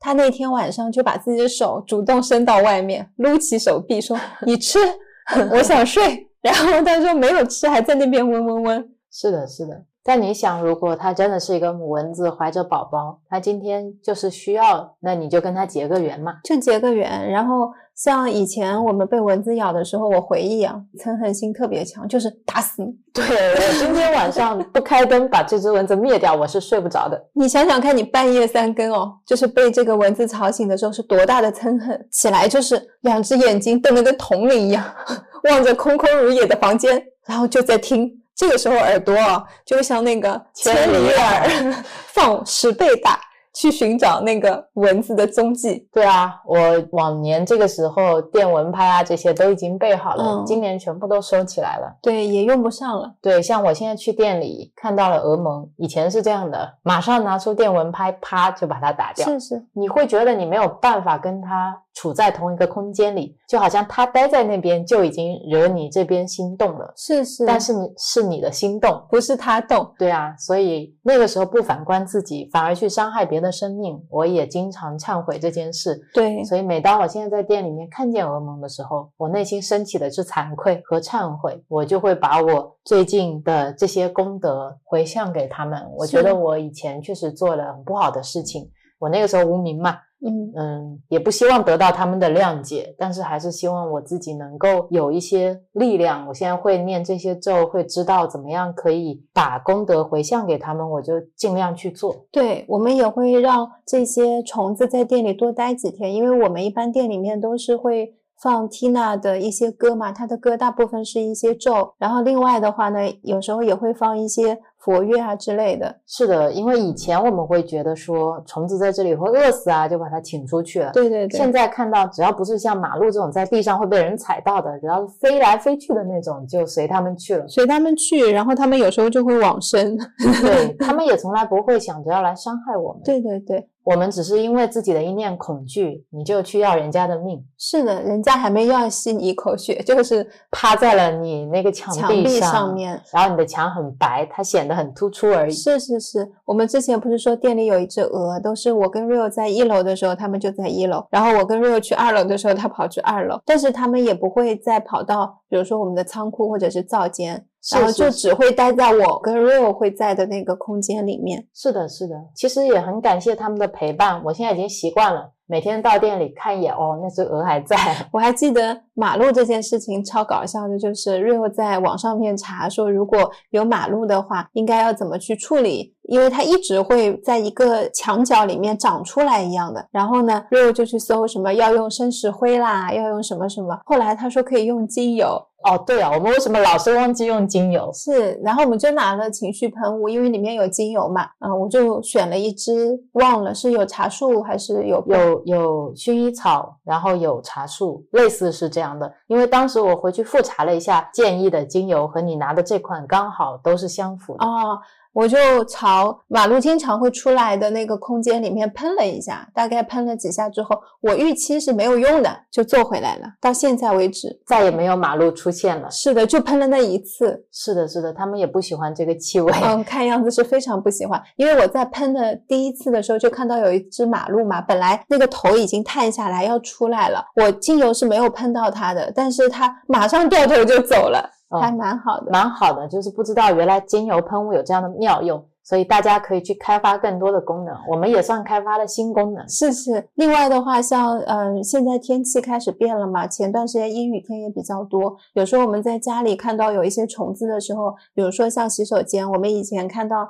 呃马桶会有那种蛾毛长出来什么，其实我们要反思的是自己，就是当你看到这些虫子的时候，它们是在提醒你，你的清洁频率需要提升了，或者是你需要嗯、呃在某些地方做一些细部的清洁。或者是它的湿度过高了，你可以用抽湿机给你的浴室做一个抽湿。是我们最近都会放抽湿机在浴室，而不是看到虫子就去打虫子。其实我觉得虫子好多时候是出来提醒你，你的空间跟环境现在出了一些问题，它觉得这是它的家，是啊，所以它跑过来了。那你如果又不是很想跟很多虫子都住在一起的话，你要去审视一下，为什么你原来的家变成了虫子愿意住的地方。是的，是的，这个是可以，嗯、我们多去用多种角度去思考。因为像以前我出现虫子就是去杀虫，然后去找相应的杀虫剂，怎么杀都杀不完。这就是你 focus 在外境上，是，我也刚想说，就没有去思考自己内心出现了什么问题，你的生活方式出现了什么问题。对这种处理问题的方式也很像我们平时会去处理人生当中其他问题的一种处理方式，总是揪着一个问题在那边在处理。其实这个背后真正提醒你的是要看到其他的东西。是啊，所以每件事情都是一样的。你今天是怎么对待你的爸爸妈妈的？你这份心就是你怎么去对待一个小虫子的，是，也是这份心你怎么去对待这个世界的。他们其实并没有任何的不同。如果你觉得哦我今天对我的对象特别好，但我对一只虫子的时候，我就想灭了它，你就要冷静下来去看看自己的这个分别心从哪里出来的。而很有可能你对你对象的那份爱，它也是经过了层层的包装的，是，因为你对一个虫子的那个心，是你最最直接、最能看清楚你的心，它可能是最对劲你的心的。是是是，因为虫子是单向的嘛，当很多时候我们的给都是你这边单向的一个念头的给。那当然，你从空心正见上面来说，我们刚才前面讲的这一些，也都是在虚幻的世界里面做一些虚幻的文章。对，就像你做了个梦，然后你在梦里面做好事，是，然后在梦里面老辛苦了啊，觉得虫子呃希望我们善良，要对他好，对吧？然后你说啊，家里面有这样的问题，我要去审视我的内境。如果呢，大家能够一步到位，直接了悟空性的话，都没有这些麻烦的事情。对，直接醒过来你就还躺在床上，是，那是一个直升班，啊什么也没有发生。是但如果说我们现在回过头来，你就在梦里，一下子还醒不过来，你也希望去做个美梦，而不是做一个噩梦。等到你可以做出一个美梦了之后的下一个阶段，就是你发现噩梦其实也没有那么恶，嗯，然后你就能接受啊，美梦、噩梦都很好。再到下一个阶段，你就发现哦，美梦、噩梦是一样的。等到他们两个融合了之后，你就会发现，其实这个世界就是充满爱的。是那个时候，恶在这个世界上它也是爱。再等到下一个阶段，你就醒了。好快啊！听起来也就是像我们上学一样嘛，什么小学、初中、高中、大学、研究生结束了。对啊，而且你还可以是一个天才儿童，嗯，马上直接到大学。对。然后那我们再落回到，嗯，最近看到播友们的一些提问，然后有在群里的，有一些私信给 Real 的，有一些是在播客下面留言的等等啊，我们就把它统一打包了，因为差不多大家遇到的困惑啊，跟我跟 Real 前段时间刚才分享在经历的事情都是很像的。那我们就在这边可以跟大家统一的一起分享一下。好，你说起来好像很容易的样子。超级难的，因为就问题答问题是很难的，所以我把它统一打包了。嗯，我那天还跟辛迪聊起，我说，其实当你每一件事情，像我之前说的，都把它当成你自己的课题，都把它当成你自己成长的助缘，那我们的每一期播客，我们讲的每一个故事，我们聊的每次转念，都是你的对机，都是在跟你自己的成长相呼应。是但如果说你把这些东西没有看成是你成长的一个逆增上缘的话，你就很容易陷入痛苦里面，而且会觉得曾跟 Real 讲的这些东西并没有办法解决和回答我的问题。对，因为你在找答案，所以你会一直想要一个你认为是有用的答案，那一直会拿不到。对，这是第一点。当你去寻找答案的本身，你就是携带着预期是和欲望的，而这一层预期和欲望就非常容易让你反而得不到一个答案。因为答案给出来的时候，你有滤镜啊，很很深的滤镜。杨宁老师是说眼根染的比较重，耳根也堵的比较厉害的时候，我们是看不见也听不见的。就像你有一颗很大的珍珠啊，然后你用了一个很细很细的吸管，怎么吸都吸不上来，费了老大的劲，然后还嫌这个珍珠太大了。是是，但大家是想给你宝贝的，你只是很容易会接收不到，这样就可惜了嘛。这是第一点，就希望大家可以。放下这份寻找的心，嗯，有时候会说，其实你本自具足，其实所有的答案都在你内心里。我也经常祝大家从自己的内心找到答案，是因为这是大实话，我不是开玩笑。你要放下这颗寻找的心，有一部分很重要的原因是。只有当你放下了，你才有这个精力，才有这个可能性，能够静下心来，好好跟自己连接。对，等你跟自己连接的时候，你才能够去知道最适合你自己的答案。因为别人说的答案嘛，就是例题，但是真正你自己的习题，多多少少是跟我们、跟群里的大家、跟其他的人是不一样的，是是没有办法完全拿过来套进去的这个答案。对呀，所以这个答案是需要你自己了解了、理解了之后自己去做的一道题。嗯，就问一下嘛，这个问题是谁的？如果问题是 real 的，那 real 自己会解，因为解题只有 real 能解。如果这个问题是层的，永远解题也只有层能解，钥匙在你手上，不在别人手上。是啊，当我们前面说的，我去思考满了的人为什么对我会产生一些阻碍，以及曾去思考为什么他放不下跟朋友之间的一些情绪的时候，这每一道题，每次我们在分享这些故事的时候，都是在解一个例题。嗯。给大家看一下我们是怎么解题的，题目也说了，然后我们解题的思路也说了，大概是什么样子的。但是它套用不到你的题目上，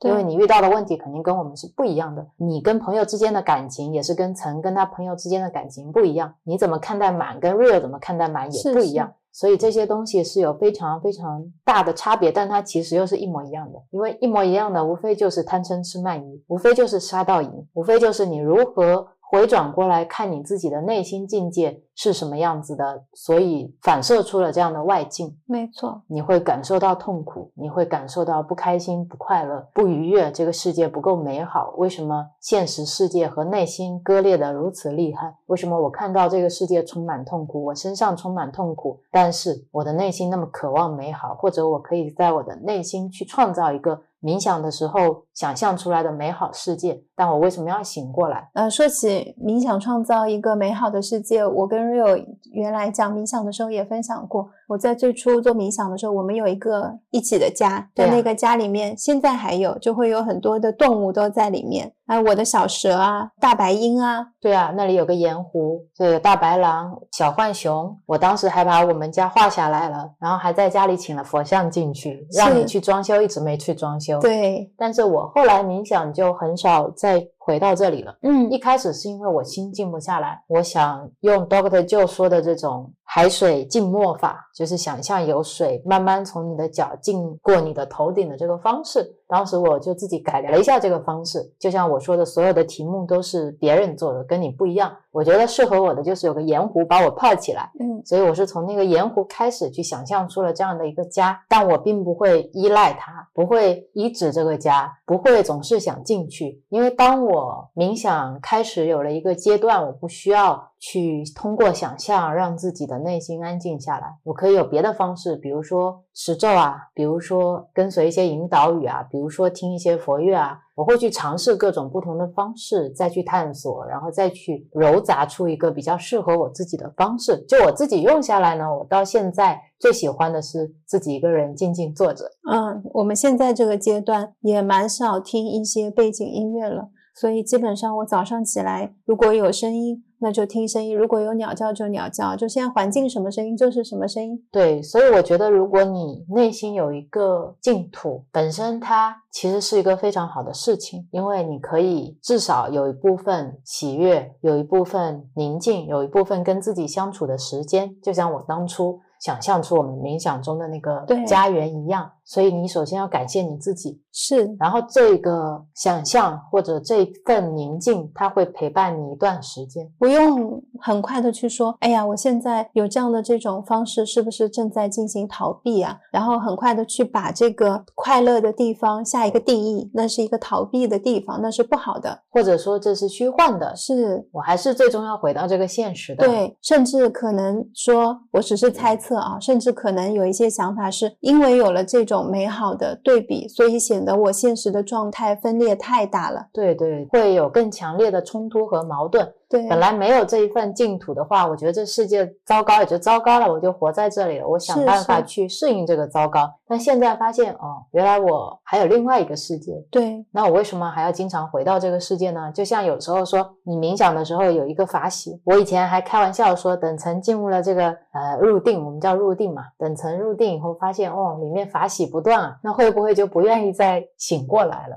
对于这个问题，你现在是怎么想的？我觉得，当你体验到法喜的时候，那份喜悦就会让你在生活当中也会喜悦。它并不是只是单单存在于冥想状态当中的。你这一点呢，跟元音老人说的是很像的。谢谢顶礼元音老人。元音老人也说，真正的定，真正的大定，它是不会分入定和出定的。是是，就是你时时刻刻都在定境中，你睁开眼睛、闭上眼睛，你行走、坐卧都是在定中，你不会去刻意的分别。我只有坐在坐垫上，闭上眼睛，进入了我那个净土，我才是一种临在的状态，而反而是你没有这种状态的分别。对啊，我觉得会想象出这样一个地方，不是应该为自己感到高兴吗？然后，首先第一个呢，具有这么强烈的想象力，还可以去丰富这些场景，本身这就是一个特别特别好的创造力，这是要给自己肯定的。第二个呢，我在这个里面是快乐的，不会因为我睁开眼睛了，那份快乐就消失，因为在梦境中也好，或者想象世界里，但凡我们大脑能创造出来的一些景象，你体验到了、感受到了，有那样的情绪，它就是真的。如果你觉得它是真的，所有的都是真的；如果你觉得它是假的，那就都是假的。其实所有的事情它都是一样的。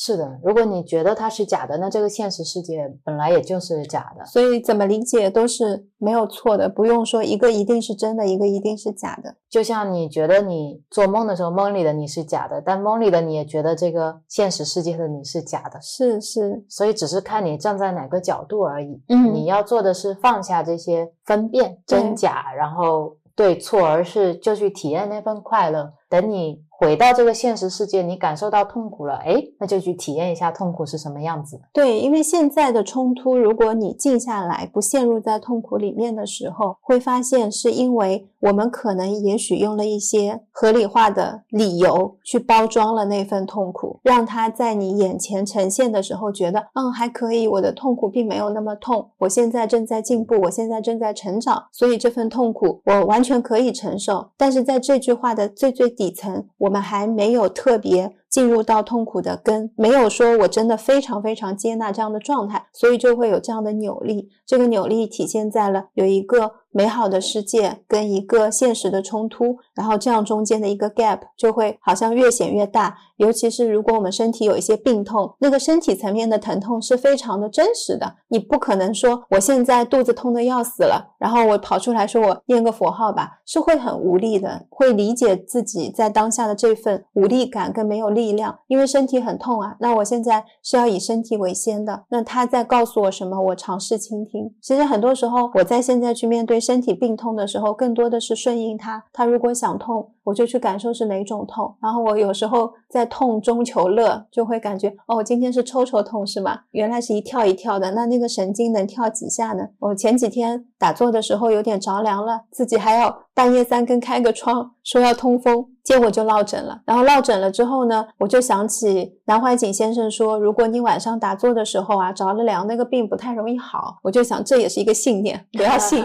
又多了一份知见。本来不知道这个东西啊，疼痛也就过了。当你知道这个东西很难好，你就给自己加了一层很难好这样的信念进来。是我那天下午的时候就想，就用灵气吧，用灵气，下午有太阳的时候打坐，身体里面有寒气，把这个寒气带走。那这样的话，我脖子的落枕就应该会好了。最有意思，我下午坐在那边打坐的时候晒着太阳，我突然发现，其实最有用的就是你不要有任何的念头，你不需要去引导那个光啊。从上往下走，或者是从左往右走，你也不需要一定要想象说这个光在你的每个细胞里，然后它现在发射出去，把你的所有病痛都带走。当我们无念的时候，宇宙自动会有那个能量进来，然后你的身体自动会平衡。好多时候是我们主观的这个意念导致于那个能量没有办法穿过我们，我们才会变得，比如说我落枕，比如说我落枕的同时肩膀抽住了，就整一个人觉得特别不舒服，头又很重。那天冥想完了就马上好了，比我以前任何时候好的都要快。是你那天分享给我的时候，我觉得蛮感慨的。有时候我们连冥想状态下都试图去控制，是会希望这个光球如我们所预期的到哪里，解决我们的什么问题。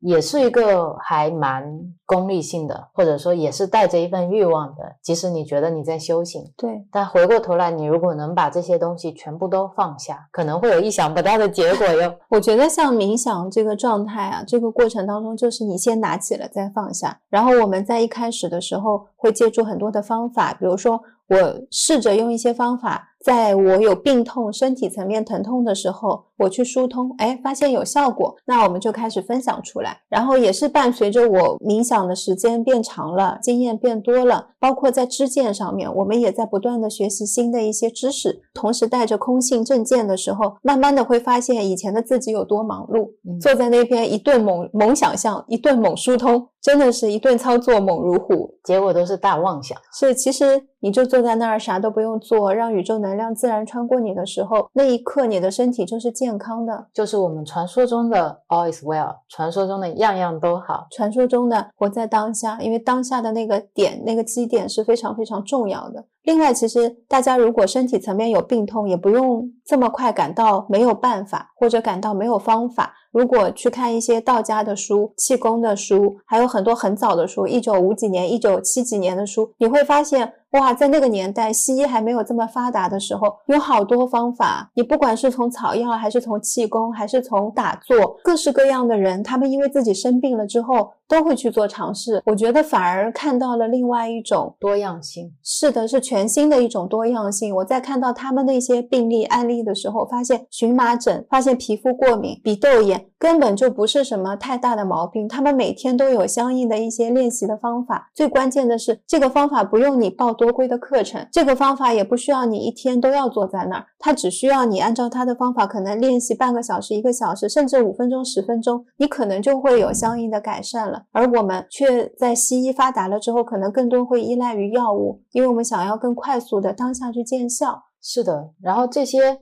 气功的方法也好，这些打坐的方式也好，其实书上写着，并不一定真的适用于你。是因为很多时候他们是根据自己的一些经验，或者自己跟身边朋友，可能根据他们的体质、他们的状态、他们的饮食方式调整出来。哎，对他们有用，是，但是对你可能就不一样，是的。所以，我们也是要透过自己的尝试，去找到适合自己的方式。然后，未来你也可能会成为那个分享给别人的人。是，然后你也要非常的了解自己，就是在自己有一些状态有点失衡的时候，不管是情绪上的，还是说身体上的，那在那个时候给自己一段的冗余期跟空白期。理性上面要知道，在这个时候出现的所有念头啊，如果是处于情绪当中的，听听就好了。是的，就不用每一辆车都急急忙忙、急吼吼的跑上去。那我们说。你可以试着吃吃咒啊，对吧？然后像我前几天有事情的时候，心里面存着一些事情没完全走的时候，我就还是会去做冥想的，还是会打坐的。但是我也换了坐姿，让自己在打坐这件事情上面有一个习惯上的改变，让你在这件事情上好像哎也有一个新的方式。其实也一定程度上能让你去体验，因为当我用新姿势的时候，我会。更愿意 focus 在，哎，这个姿势的能量状态是集中在哪个步骤啊？那我在这个姿势下面，我是配合观呼吸比较容易安静呢，还是什么比较容易安静？其实就是一样东西，你不是特别熟悉的时候，你就不会那么快进入自动驾驶的模式。是是是，你会强迫自己要把注意力回收。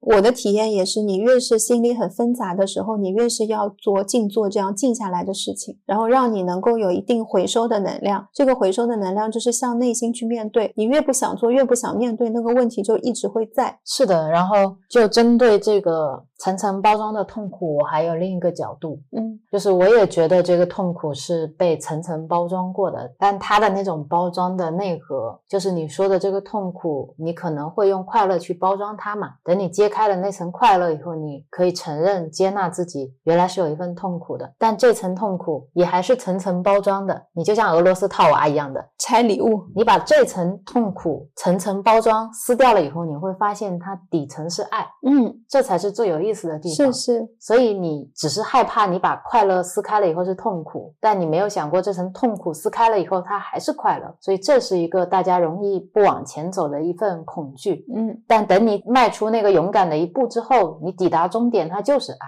是。然后在这个时候呢，我回过头又看自己这几天的生活，发现啊，我已经有两天没有活在当下了。因为我今天看见那些树的时候，我说哇，树都已经长出花苞了，我在前几天都没有看见。然后就会看到猫猫在那边吃罐头的时候，它是会先喝罐头的汤。再去吃罐头的肉，其实我前两天就大概三分之一，最多二分之一。你一边看着猫，一边在想心里面其他的事情，就完全是无意识的，可能念头就会起来了。等到今天我才发现，哦，那个我回来了，是真的我回来了，随喜赞叹你哦。充满能量的回来了。你自己会知道什么时候是你真的回来了，而当你体验到了你回来的时候，就是一种回家了，充满力量的感觉。对啊，我这个时候就经常会想起你的冥想引导语那句“你在吗？”就问问自己“我在吗？”时不时的问一下自己嘛。是是是，然后这个播客录到这里，我还特别想让听到这一期播客的播友们跟我们一起做一件事情，就是今天你如果在打坐、在冥想，或者你在听这期播客的同时，你跟我们一起停下来，然后心里面可以默念，你把所有的祝福回向给所有的人。你可以闭上眼睛去想，你希望回向给这些在病痛里面的播友，这些提出问题、内心有困惑、解决不了的播友，你身边会找你倾诉，不知道。生活应该如何去面对一些迷茫的困境的朋友，你没有办法很好的相处的爸爸或者妈妈，你身边很爱你，但是你不知道怎么跟他表达爱的一些爱人，还有你身边的一些非人类的生命，这些小虫子、这些花朵、这些猫猫、这些狗狗，这些所有跟你有触缘没触缘的人，我们就在这一刻把自己内心的力量，或者你内心升起的一份善念，全部都发射给他们。是如果大家在这一刻一起做这件事情，我相信他就能接收到这一份祝福。他接收到这一份祝福就是很大的力量。你如果觉得一个人的力量很小，那我们听的几百个人一起的力量就会稍微大一点。是，不用同时你听到的当下你想做的时候，或者一会儿我们在片尾的时候都会有音乐响起。对，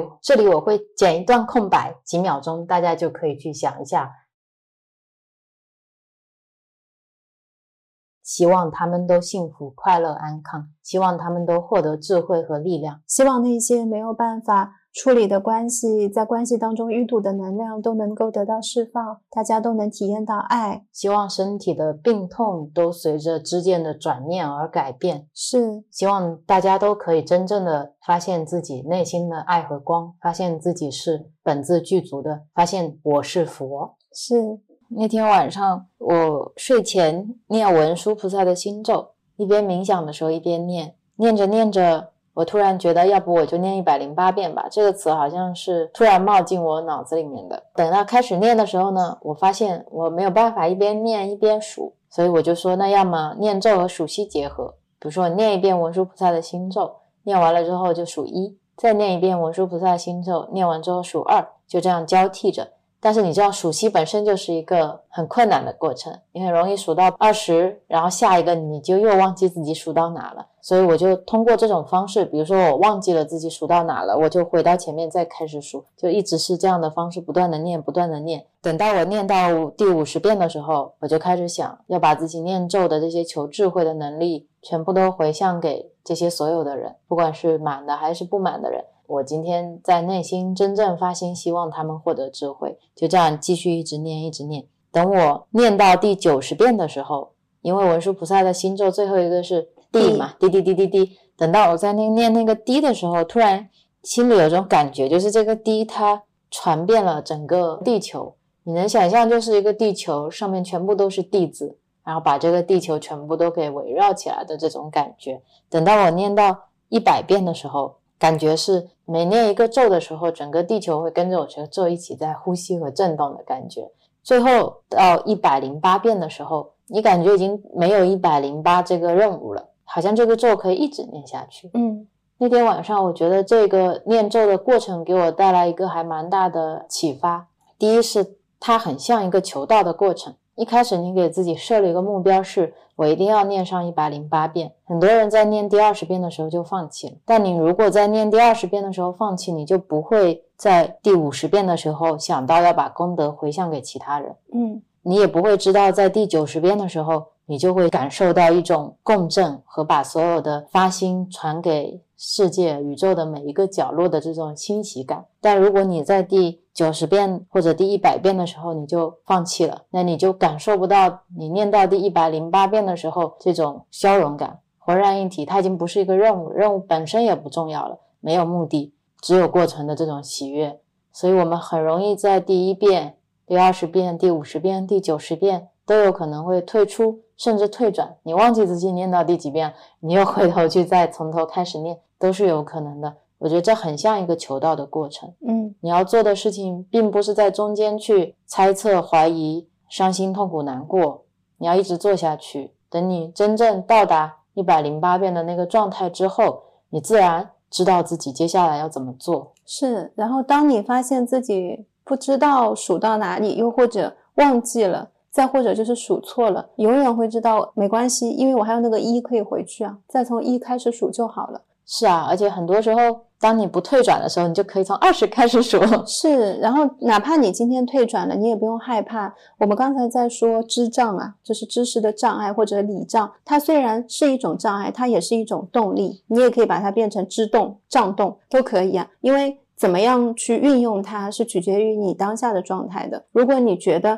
哦，我看到问题了，就是这样而已，你自然有这么多的方法，你顺手就能拿一件兵器过来，很快就解决掉了。是，然后第二个特别打动我的地方是在于，如果我没有一开始对自己的这个情绪的觉照，嗯没有这种内心觉得我有冲突感，我需要去反思，我需要去思考为什么有这样的感受，以及。如果没有在洗碗的时候问我自己能做什么，如果没有去有前面的这些积累，我也不会在晚上的时候在念咒的时候突然是就有这么大的一个转念。嗯，很多时候确实是这些支障也会成为你的一个助缘。对你就是在这样不断不断思考的过程当中，那个坚固的念头会松动一下，松动一下。对，就是你敲那个外壳，敲了。第一百零一下它裂了，但是前面一百下的用力都是功不唐捐的嘛。对，功不唐捐这个词我是非常非常感动的，在最近，就是因为我看静坐的书，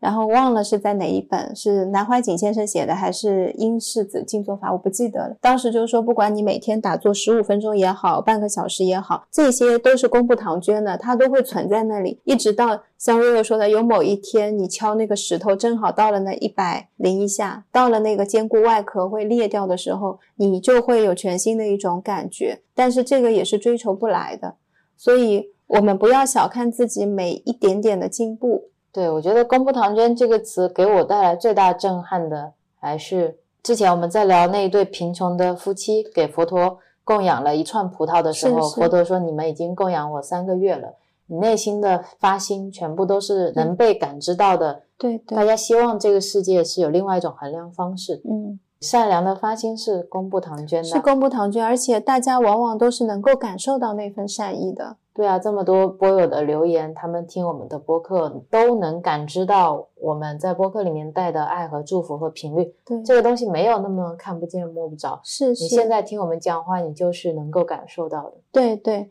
大家要有信心，真的是要要有信心。我们帮大家在实验，在试行，也在过这样的日子。生活周边的东西都会发生一些转化跟迭代。所以大家有时候遇到一些问题，像我们也是啊。你看十月份到现在，好像我身上挂着的事情也不是特别多，然后一件一件在变少。你挂的事情只剩这一两件的时候，它会变得无比的大。因为你本来注意力可能同时有十件，然后现在缩小到只有一件或两件的时候，所有的注意力都投射在这上面了，感受到的没有办法走出去的痛苦啊，这些也许也会变得更强烈。包括像瑞友前面分享的，就是如果我们跟那个人他的关系很深，你的爱连接的很深，可能反向你的恨、你的嗔恨心等等都会很深，但不要忘记这些底色是爱。对啊，那天曾哭哭啼啼的时候，我就问了他。我说：“你现在是把自己变成了一个杯子了吗？撒一把盐，怎么就苦成这个样子？”我说：“大海哪里去了？”嗯，他回答我说：“大海一直都在啊。”一边哭着一边说：“对啊，我说大海都在啊，就是我这一念把我自己变成了一个杯子，我也很想要变回大海，但我现在还不行，你让我哭一会儿。”是的，是的，有时候会有这样一个过程跟状态啦。嗯，接受那个过程状态下面的自己就好了。我们有好多日子，一天一天过，能活在当下一秒钟，能活在当下一分钟，就在创造全新的世界了。是是。那前面两部分就是我跟 Real 最近发生的事情吧，跟大家分享。最后，我跟大家分享一下昨天我特别开心的一件事情，跟 Real 两个人一起传递大家的祝福给妈妈。是特别特别感动，然后也在这里要实名感谢一下我们的好朋友凯文，嗯，还有一个波友叫小杨，因为他们两个人，一个是要给妈妈指定送一个套装的母亲节祝福，一个呢也是买了预言送给妈妈，然后要写一张祝福卡片嘛。他们两个人的事情结合在一起，让我们在前天下午有了一个突发奇想的念头。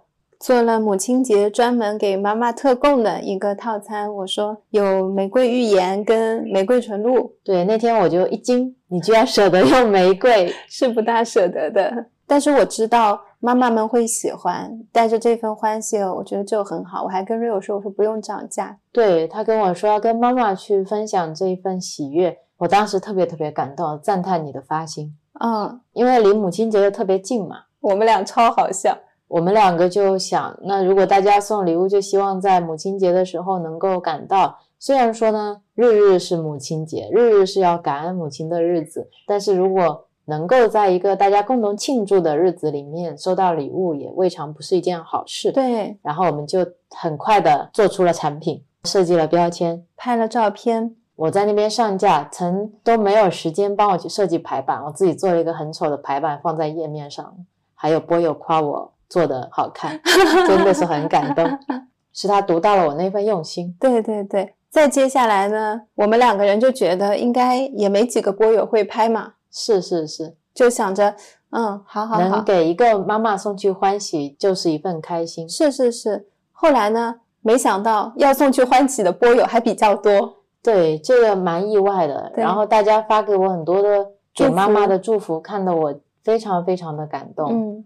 甚至有一个波友拍了两罐预言，说一罐是送给妈妈的，还有一罐预言是让妈妈送给他的妈妈的。嗯，因为他看到了妈妈跟外婆最近有一点小矛盾，他说希望另一张贺卡是留白的，留给妈妈，让妈妈写给外婆，希望可以通过这一份礼物可以链接他们，化解他们之间的矛盾。嗯，哦，被他的发心整个打动了。是是。然后 Rio 在跟我讲着大家卡片上的一些小故事，嗯，我就在做预言的时候，做产品的时候。会祝福，然后我们店里面这两天一直是循环在放药师佛心咒跟绿度母心咒。我每次在做的时候就会祈求药师佛跟观音菩萨的加持，然后希望大家能够都健康、快乐、平安。还有就是希望，如果我们在跟父母或者是跟家里人的关系当中还会有一些阻碍的，也希望能够化解掉。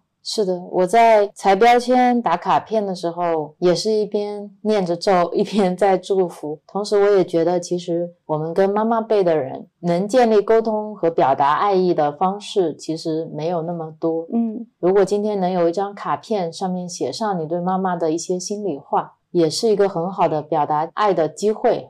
对，所以有一些波友如果没有发给我祝福，我也会写一个。我自己设计的小卡片，很希望每一个妈妈都可以收到一张卡片，上面写着对她的祝福。特别谢谢大家给我们这次机会，可以和妈妈们一起享受这份快乐。嗯，昨天顺丰小哥过来收快递的时候，我们的快递放在筐子里面，好幸福。我就会想象今天开始，妈妈们陆陆续续就会收到这些礼物。然后我说，每天当他们泡起这个浴盐的时候，就会想起女儿的这份祝福，嘴角就会上扬，然后想着家里面充满了玫瑰香香的味道。是的，是的，而且中间还有我们包装没有啦，芋盐的罐头没啦，然后我订的。小木勺也没到，我们想有意思。预言嘛，我当时上架链接呢是没有写有没有勺子的，但是是希望能够给妈妈更方便的使用，所以我们很想放一个好看的小木勺，又能方便用。然后我们自己订的那批小木勺呢，刚好用完了，一个都不剩。瑞瑞呢就紧急联系了厂家，厂家本来是前一天发的，结果因缘巧合，那个快递收的时候忘记拿我们这个包裹了，第二天就到不了。对，那天晚上我还一边在念绿度母心咒，说啊，这个快递可一定要到啊，希望大家的发心妈妈都能收到啊，这个祝福不是为我自己，是为大家，所以希望这个力量能够让菩萨加持我，让这个快递准时到。也是一个私心，我发现了。第二天菩萨就告诉我，你这也是一种欲望。嗯嗯。所以当我看到哦，快递小哥没有拿这个快递的时候，我内心马上就告诉自己要放下。是是。菩萨在教我如何面对无常。就像前面说的，如果每一件事情对你来说都是一个功课，那这个功课教会的是什么？还是要学会去接受，而不是希望事事按照我的预期来。然后我们发现，芋圆罐头也用完了之后呢？就去一个我新订的新的厂家那边去买浴盐罐子了，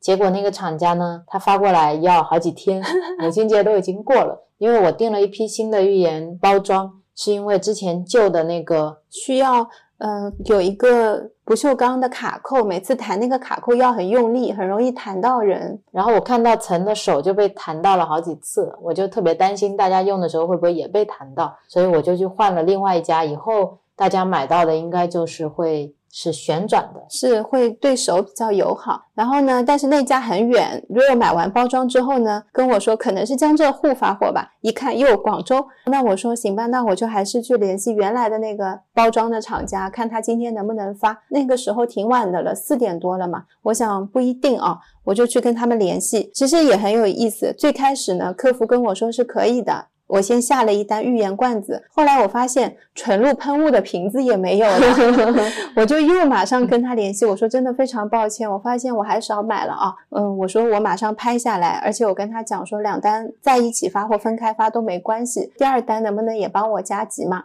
他就发来了一个截图，说前面一个客服呢帮我在上一单写了加急两个字。下一单没有写加急，所以呢，下一单不能保证今天能够发。然后我当时就很感谢他，我说好的，我说谢谢。我对自己说，那就看老天怎么安排这件事情了。我当时发现自己在念头上有一个转变，因为以前的我可能会在这个时候觉得，你前面都答应给我加急了，为什么这两个快递不能一起发，一起加急呢？就会拿来做比较。你懂我想表达的吗？不懂。我觉得你明明是你下单晚了，哦，这样子啊，我以前会啊，我以前觉得那你就不能给我两个都一起加急吗？会忘记掉，其实是我自己下单很晚了，才让别人要这么麻烦。就会忘记掉那一层，然后他前面已经特殊帮我加急了。第二单他做了一个很正常的回答，就是今天仓库快要下班了，我就会忘记去理解别人，把自己的需求放在前面，认为我是对的嘛。这是以前的感觉，嗯，我觉得这种东西是相互的。然后当我跟他说完感谢，我说我还是很感谢你们今天愿意前面帮我加急，还影响你们下班了，可能谢谢。然后我就管自己做其他的事情了。嗯，没过多久，我就看到两个快递都发了。对。但同时，我们也要接受两个快递都不发。是是是，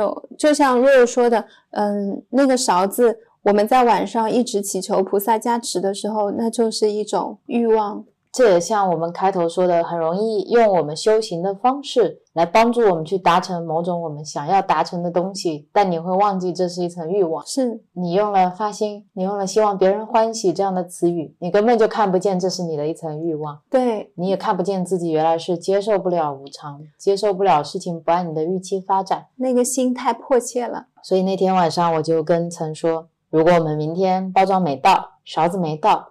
我们该怎么办？我们能接受这样的状态吗？因为我们一开始也是自己没准备好嘛，也没有预期过说可以有机会流转这么多的爱嘛。嗯，就等到第二天的时候，我们就想，那我们去超市看一下有没有可以替代的勺子，也很有趣。因为那个超市我们去逛过。超市里面的勺子，大家也知道的，大概长什么样子。然后我脑海当中就出现了一些很丑的一次性塑料勺啦，什么陶瓷勺啦、不锈钢勺啦。没想到我们很快就走到了一个全新的烘焙货架上面，看到了白色的勺子。买回来之后也蛮惊喜的，虽然它比我们以前的木勺子要更长更大一些，但是呢，它竟然还是一个可以降解回收的材料做的。对，然后也挺静雅的，是是是，所以我就发到群里去，也跟大家抱歉了一下。嗯嗯。然后 Real 呢订了非常非常多把勺子，所以以后我们勺子是不会少了。对我订了一千把，但是他还没有发货的迹象。嗯，Real 说我要刻字，我说好好好，我觉得一切都是很好的安排。是是，然后我今天就一早在那边刷快递了，他妈妈们收到了没有？又是一个贪欲，希望大家获得欢喜，也是一番欲望了。是是是，时时觉照自己了。对，然后然后我很感谢波友们，我也很感谢 Real。今天在我突如其来的邀约，就坐下来跟我一起聊播客，也很谢谢你邀请我聊这个短播客，也不短，我知道，所以我强调了一下，我们只要坐下来聊，都会是，你看两个小时就过去了。然后谢谢你晚上陪我去店里面关水阀，也谢谢你半夜叫我去关水阀才能遇到猫猫。嗯，谢谢你早上起来给我打蔬果汁喝，也谢谢你给我做美味的早饭吃。谢谢你最近都在排我们所有的每日赠语，也很谢谢你最近发心给大家听佛法，每天都会上架佛学版。发心是我想每天大家都能听闻佛法，希望。大家都能更亲近善知识吧？对，然后也很感谢你昨天给大家做预言，做的手都酸了，你也一句话没说，而且我才知道原来玫瑰花瓣和金盏花花瓣都是要你自己一朵一朵去摘的，我一直以为买回来就是花瓣，因为买回来的那个花瓣它不完整，我觉得如果单买花瓣会缺少了花的一部分能量，所以我很被你的这个。为了更好的保有这些花的能量，而你牺牲掉了，其实很多的时间你也牺牲掉了，本来可以更快速完成的一些方式。我看到你一朵一朵玫瑰花瓣在那边摘的时候，顿时觉得我自己的标签一张一张裁也没什么，然后你还被玫瑰花刺到了，嗯，我觉得特别特别感恩。我也。很感谢你，不管再忙碌，从比较空，然后到非常非常忙碌的状态下面，你从来没有跟我说过一句不开心、抱怨的话，因为很欢喜啊，真的非常欢喜，我觉得好开心，也谢谢大家跟我们一起分享这一份欢喜啊。是的，我们这一期上就到母亲节了哦，真的，所以也谢谢全天下的妈妈，谢谢全宇宙的妈妈。是的，谢谢大家。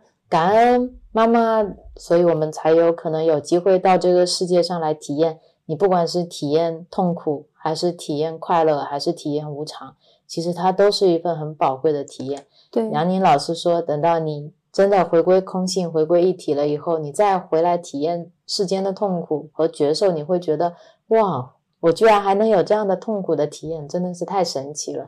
是，所以这也是要珍惜每时每刻的这份觉知。也要珍惜爸爸妈妈给我们带来的这种爱，对机会是。其实爱有很多种不一样的解读方式，我觉得。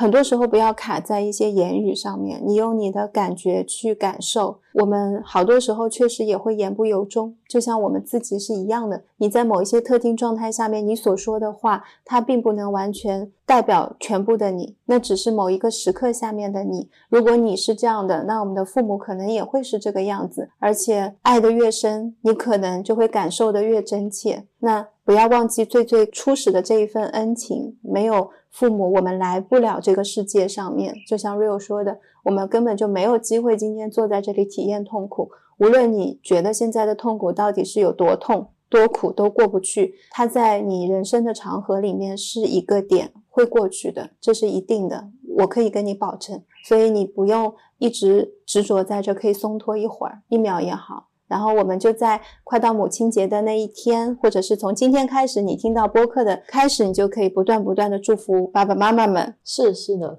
祝福妈妈，感谢妈妈，谢谢爸爸，谢谢妈妈的妈妈、爸爸的爸爸、爸爸的爸爸的爸爸、妈妈的妈妈的妈妈，还有谢谢我们自己，因为我们生生世世都做过父母了。是的，是的，你做过男生，做过女生，做过孩子，做过花鸟虫树鱼，当然你也做过妈妈，所以感谢自己。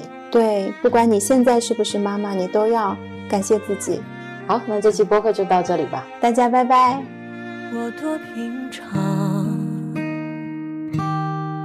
我可以推开过往，我多能撒谎，谁能推开过往？句是句的装的装，听无常，忽坦荡。生是生的生，忘是忘的忘，不打量，别打量。你看花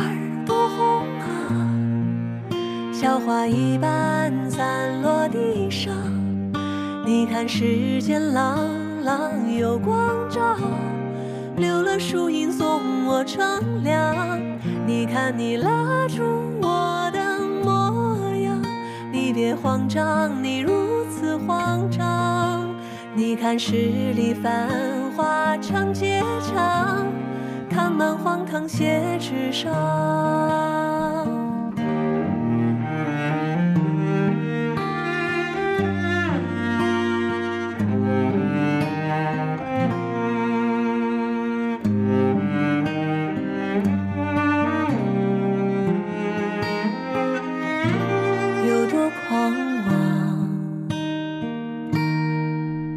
去走过的地方，